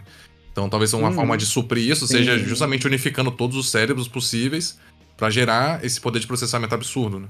Vocês falaram, falaram do, do Inception mais cedo, que também é uma coisa visual que seria interessante, esse negócio de camadas dentro de camada, que seria literalmente Inception, né? O cara sai de Hum. uma camada, ele sai de uma camada, e ele sai, de, tipo, cinco camadas de sonho, ou cinco camadas de mente, ele vai saindo de camada em camada em camada, e aí tá- você vai brincando entre essas camadas, tá ligado? Pô, seria, isso seria uma parada legal também de você ver? De Você Seria. brincar com isso ao máximo, assim. Porque tivesse sido três trilogias, uma trilogia pra cada não, camada. porque, tipo assim, cara, uma, uma coisa que eu gostei do trailer, por exemplo, que é até meio batido, mas funciona, é quando aquela cena que ele tá dentro do, do, do, do elevador e tá a galera mexendo no celular, né? Tipo assim, É. não- é uma crítica batida, né? Tipo, ó, legal como a tecnologia não mudou, só que, tipo assim, eles já são dentro da tecnologia, que é a manipulação do Matrix. Então eles estão na manipulação dentro de uma manipulação, sabe? Os simulacros, é- né? É exato. O celular Mas e a é rede muito- social é uma simulação e o mundo real também é uma simulação. Muito foda. Uhum. Mas um negócio que me deixa receoso com esse lance de, de camadas e de simulação dentro da simulação é que, vamos supor que aí assume que realmente Zion é uma simulação dentro da simulação e tem mais, sei lá, várias camadas. É. Tipo, a gente sempre vai ficar com essa pulga atrás da orelha, cara. Nunca vai ter o mundo real, sabe? É, aí vem. é, Mesmo se é, mostrar-. Mesmo se mostrar, falar, não, esse aqui é o verdadeiro. A gente sempre vai ficar, caraca, será que é mesmo? É mesmo, Porque né? Não tem, sempre vai ter, vai ter a desconfiança. É, se eles não reduzirem sim. isso no próximo filme, essa dúvida vai ficar pra sempre mesmo. É. E, e, e Alex tem razão, cara. A dúvida é legal, mas se você ficar nessa dúvida pra sempre, às vezes também cansa muito, né, cara? É. é. Mesma coisa do ciclo, né? Pô, que É. cara. É por isso que eu acho que essa, essa trilogia tem que quebrar isso tudo e falar, ó, resolução, pá. Exato. Tá Resolução. ligado? Se for uma trilogia, né? Talvez isso não acabe agora nesse quarto. Pois é. Tomara que seja a trilogiazinha aí, com a história É. tipo, com meio, com o início, meio e fim. É, exato. Meio Por favor, que fim. seja um episódio Não bom, tá? Seja um 7, 8, 9. Né? É, como eu falei pra John na época que anunciaram o filme, né? Porque uma galera. Pô, será que ainda dá pra contar essa história? Será que faz sentido ainda conversar sobre Matrix tal? Eu falei, caralho, agora é o momento que mais faz É o sentido. momento, sim. É o momento que nós já estamos na Matrix. Não, é. Tá vivendo Matrix. é, então, até que não Passou tem até um pouco do time, né? Mas tá na hora. É. Até como disse com, você, né, naquele do Cresce que a gente gravou, que eu falei, cara, Sim. tipo assim, eu não conheço o Lucas pessoalmente, não conheço o Elecas pessoalmente. Mas eu tenho uma visão simulacro do Elecas e eu tenho um simulacro do Lucas, que não é, obviamente, não é coerente com o Elecas do mundo real e o Lucas do mundo real. Então, querendo ou não, isso também é uma discussão interessante, tá ligado? Você colocar também, tipo assim, caralho, é, isso aqui, nada disso é real. Isso- Uhum. O mundo, sabe, é, as redes sociais é legal, cria uma ilusão de poder, mas isso não é real. Acho que seria bem interessante. É batido? É, mas é uma mensagem que vale a pena você colocar também. Pô, muito, muito da hora. Eu Acho. é, Porra, eu- cara, eu gostei desse episódio. Lucas, Cara, eu, eu, tipo, Lucas, a gente conhece há dois anos, mano. Eu- Desde que estreou o filme, eu falei, Lucas, esse é o. Vai vir, cara. Matrix, foda-se o resto. Matrix. É isso, cara. Isso É isso mesmo. E é como, é como a gente fala, né? Eu, eu, a gente fala no grupo que a gente tem. É, esse filme só tem duas hipóteses. Ele ser muito bom e a gente falar que é foda, ele ser muito ruim e a gente falar que ele vai ser foda, que ele é foda do mesmo jeito. É, exato. Ninguém vai me ouvir dizer que esse filme é ruim. Eu posso Não, achar porcaria, eu vou eu- morder a língua, mas eu vou falar que é bom. É, não, eu, eu, eu falei, três possibilidades. Um filme ser realmente muito bom, e eu falar que é um filmaço. Outro filme ser bem mais ou menos, eu ainda sair falando que é um filmaço. E o outro ser filme é ruim, e eu saber que é ruim. E eu falar que é um filmaço para as pessoas irem assistir o filme pra eu ver uma continuação. É isso, é isso. Bom, então é isso, vamos fechando aqui, porque, né? Já conversamos bastante. Acho que dá até pra começar mais, mas Sim. como tem tempo, né? então, é, pô, agradecer novamente a participação. É, Legas, que é um cara que conheci esse ano no YouTube, vendo o vídeo de Matrix, Uhum. né? E, via play, matei a playlist toda lá. Tô levando os vídeos meus novos. Ele não fala só sobre Matrix, tá, pessoal? Então, tem outros vídeos lá falando de outros filmes também. É, e John, né? Que é um grande amigo aí da, da Podosfera, que eu conheci ano passado. Retrasado já, Foi cara. 2019. É, dois anos que eu te conheço mesmo. É, faz tempo. E então é isso. Muito obrigado a vocês por participarem. Eu já deixo o convite aqui pra gente falar do Resurrections. Estão intimados. Claro, com certeza. Se quiserem fazer o jabá de vocês, a hora é agora. Eu vou começar com o meu, tá? Uh, você pode me subir lá no Créditos Finais, podcast com Catacona Pop. Falamos sobre filmes, séries e tudo mais. Estamos aí no episódio número 95, até o dia 22. A gente está soltando vários episódios, até o dia 22. Vai chegar o... No dia 22, exatamente, vai chegar o 100. Um já, pode- já, já pode... Entreguei qual vai ser o tema. Entreguei qual vai ser o tema Em do primeira mão, 100. você viu aqui. Pois é, exatamente. Eu até tava pensando em acabar com o podcast no mês, cara. Não tem ideia. E- Faço não, cara. Esse podcast é muito bom. Vamos ver até onde vai. Eu, eu tô felizão pra caramba de, de, de- de gravar com vocês sobre Matrix, cara. Fica aí o convite também pra vocês escutarem o. Você pode ir lá em creditosfinais.com.br. A gente já tem vários podcasts. Inclusive, a gente falou sobre o Clube da luta com o Elegante. Aqui comigo. Faz há muito tempo, mas tá lá. Pode escutar. Ficou muito legal. Obrigado. É, eu também tenho alguns canais aí, tenho as as lives que eu faço na Twitch, né? É Lega027 lá. Tem o canal no YouTube, que é só Elegas mesmo. O canal Elegante, que é onde tem justamente, né? Uma playlist gigantesca com, com vídeos de Matrix, vídeos abordando várias coisas, vários temas, teorias, informações interessantes pra pra conferir pra quem é apaixonado, mas também não tem só isso. Tem muito conteúdo sobre cinema lá que pode ser legal, bastante informativo. E, pô, obrigadão, Lucas, pelo, pelo convite. Demais conversar sobre Matrix. Porra, qualquer oportunidade de falar sobre esses filmes, de especular sobre eles é, é foda demais, não tem como eu perder, não. Valeu demais. Maravilha, maravilha. E você que ouviu, não esqueça de anotar as nossas teorias e cobrar depois. Se, alguma, se alguma coisa deu certo. E é isso. Muito obrigado a todo mundo que ouviu. Obrigado aos convidados novamente. Siga a gente nas redes sociais. E caso a gente não se fale mais, bom dia, boa tarde e boa noite.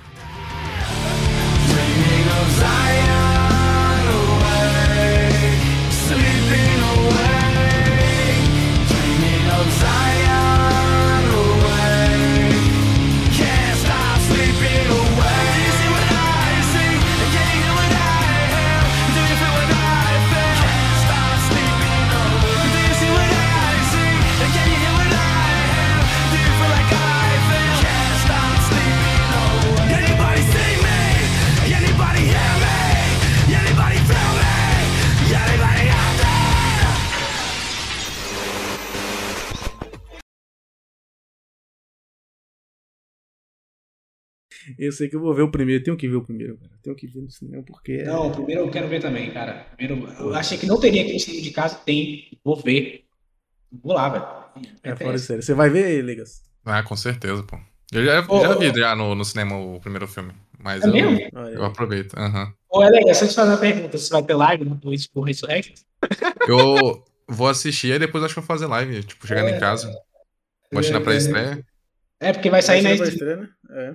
Eu, eu, igual o Homem-Aranha, eu comprei também a pré-estreia e quando chegar em casa já abro live pra, pra conversar sobre. Conseguiu comprar pra estreia? Rapaz, eu fui uma. Foi tranquilinho, eu comprei aqui na minha cidade aí tava, tipo, vazio ainda a sessão. Foi. Comprei. Ah, Mas tu comprou presencialmente, não foi? Não, pelo ingresso.com. Online. Olha aí. Aqui eu tive que comprar pra sexta-feira. Não pude comprar pra, pra, pra quarta nem pra quinta. Só tinha. Tem que fugir da internet, hein, cara.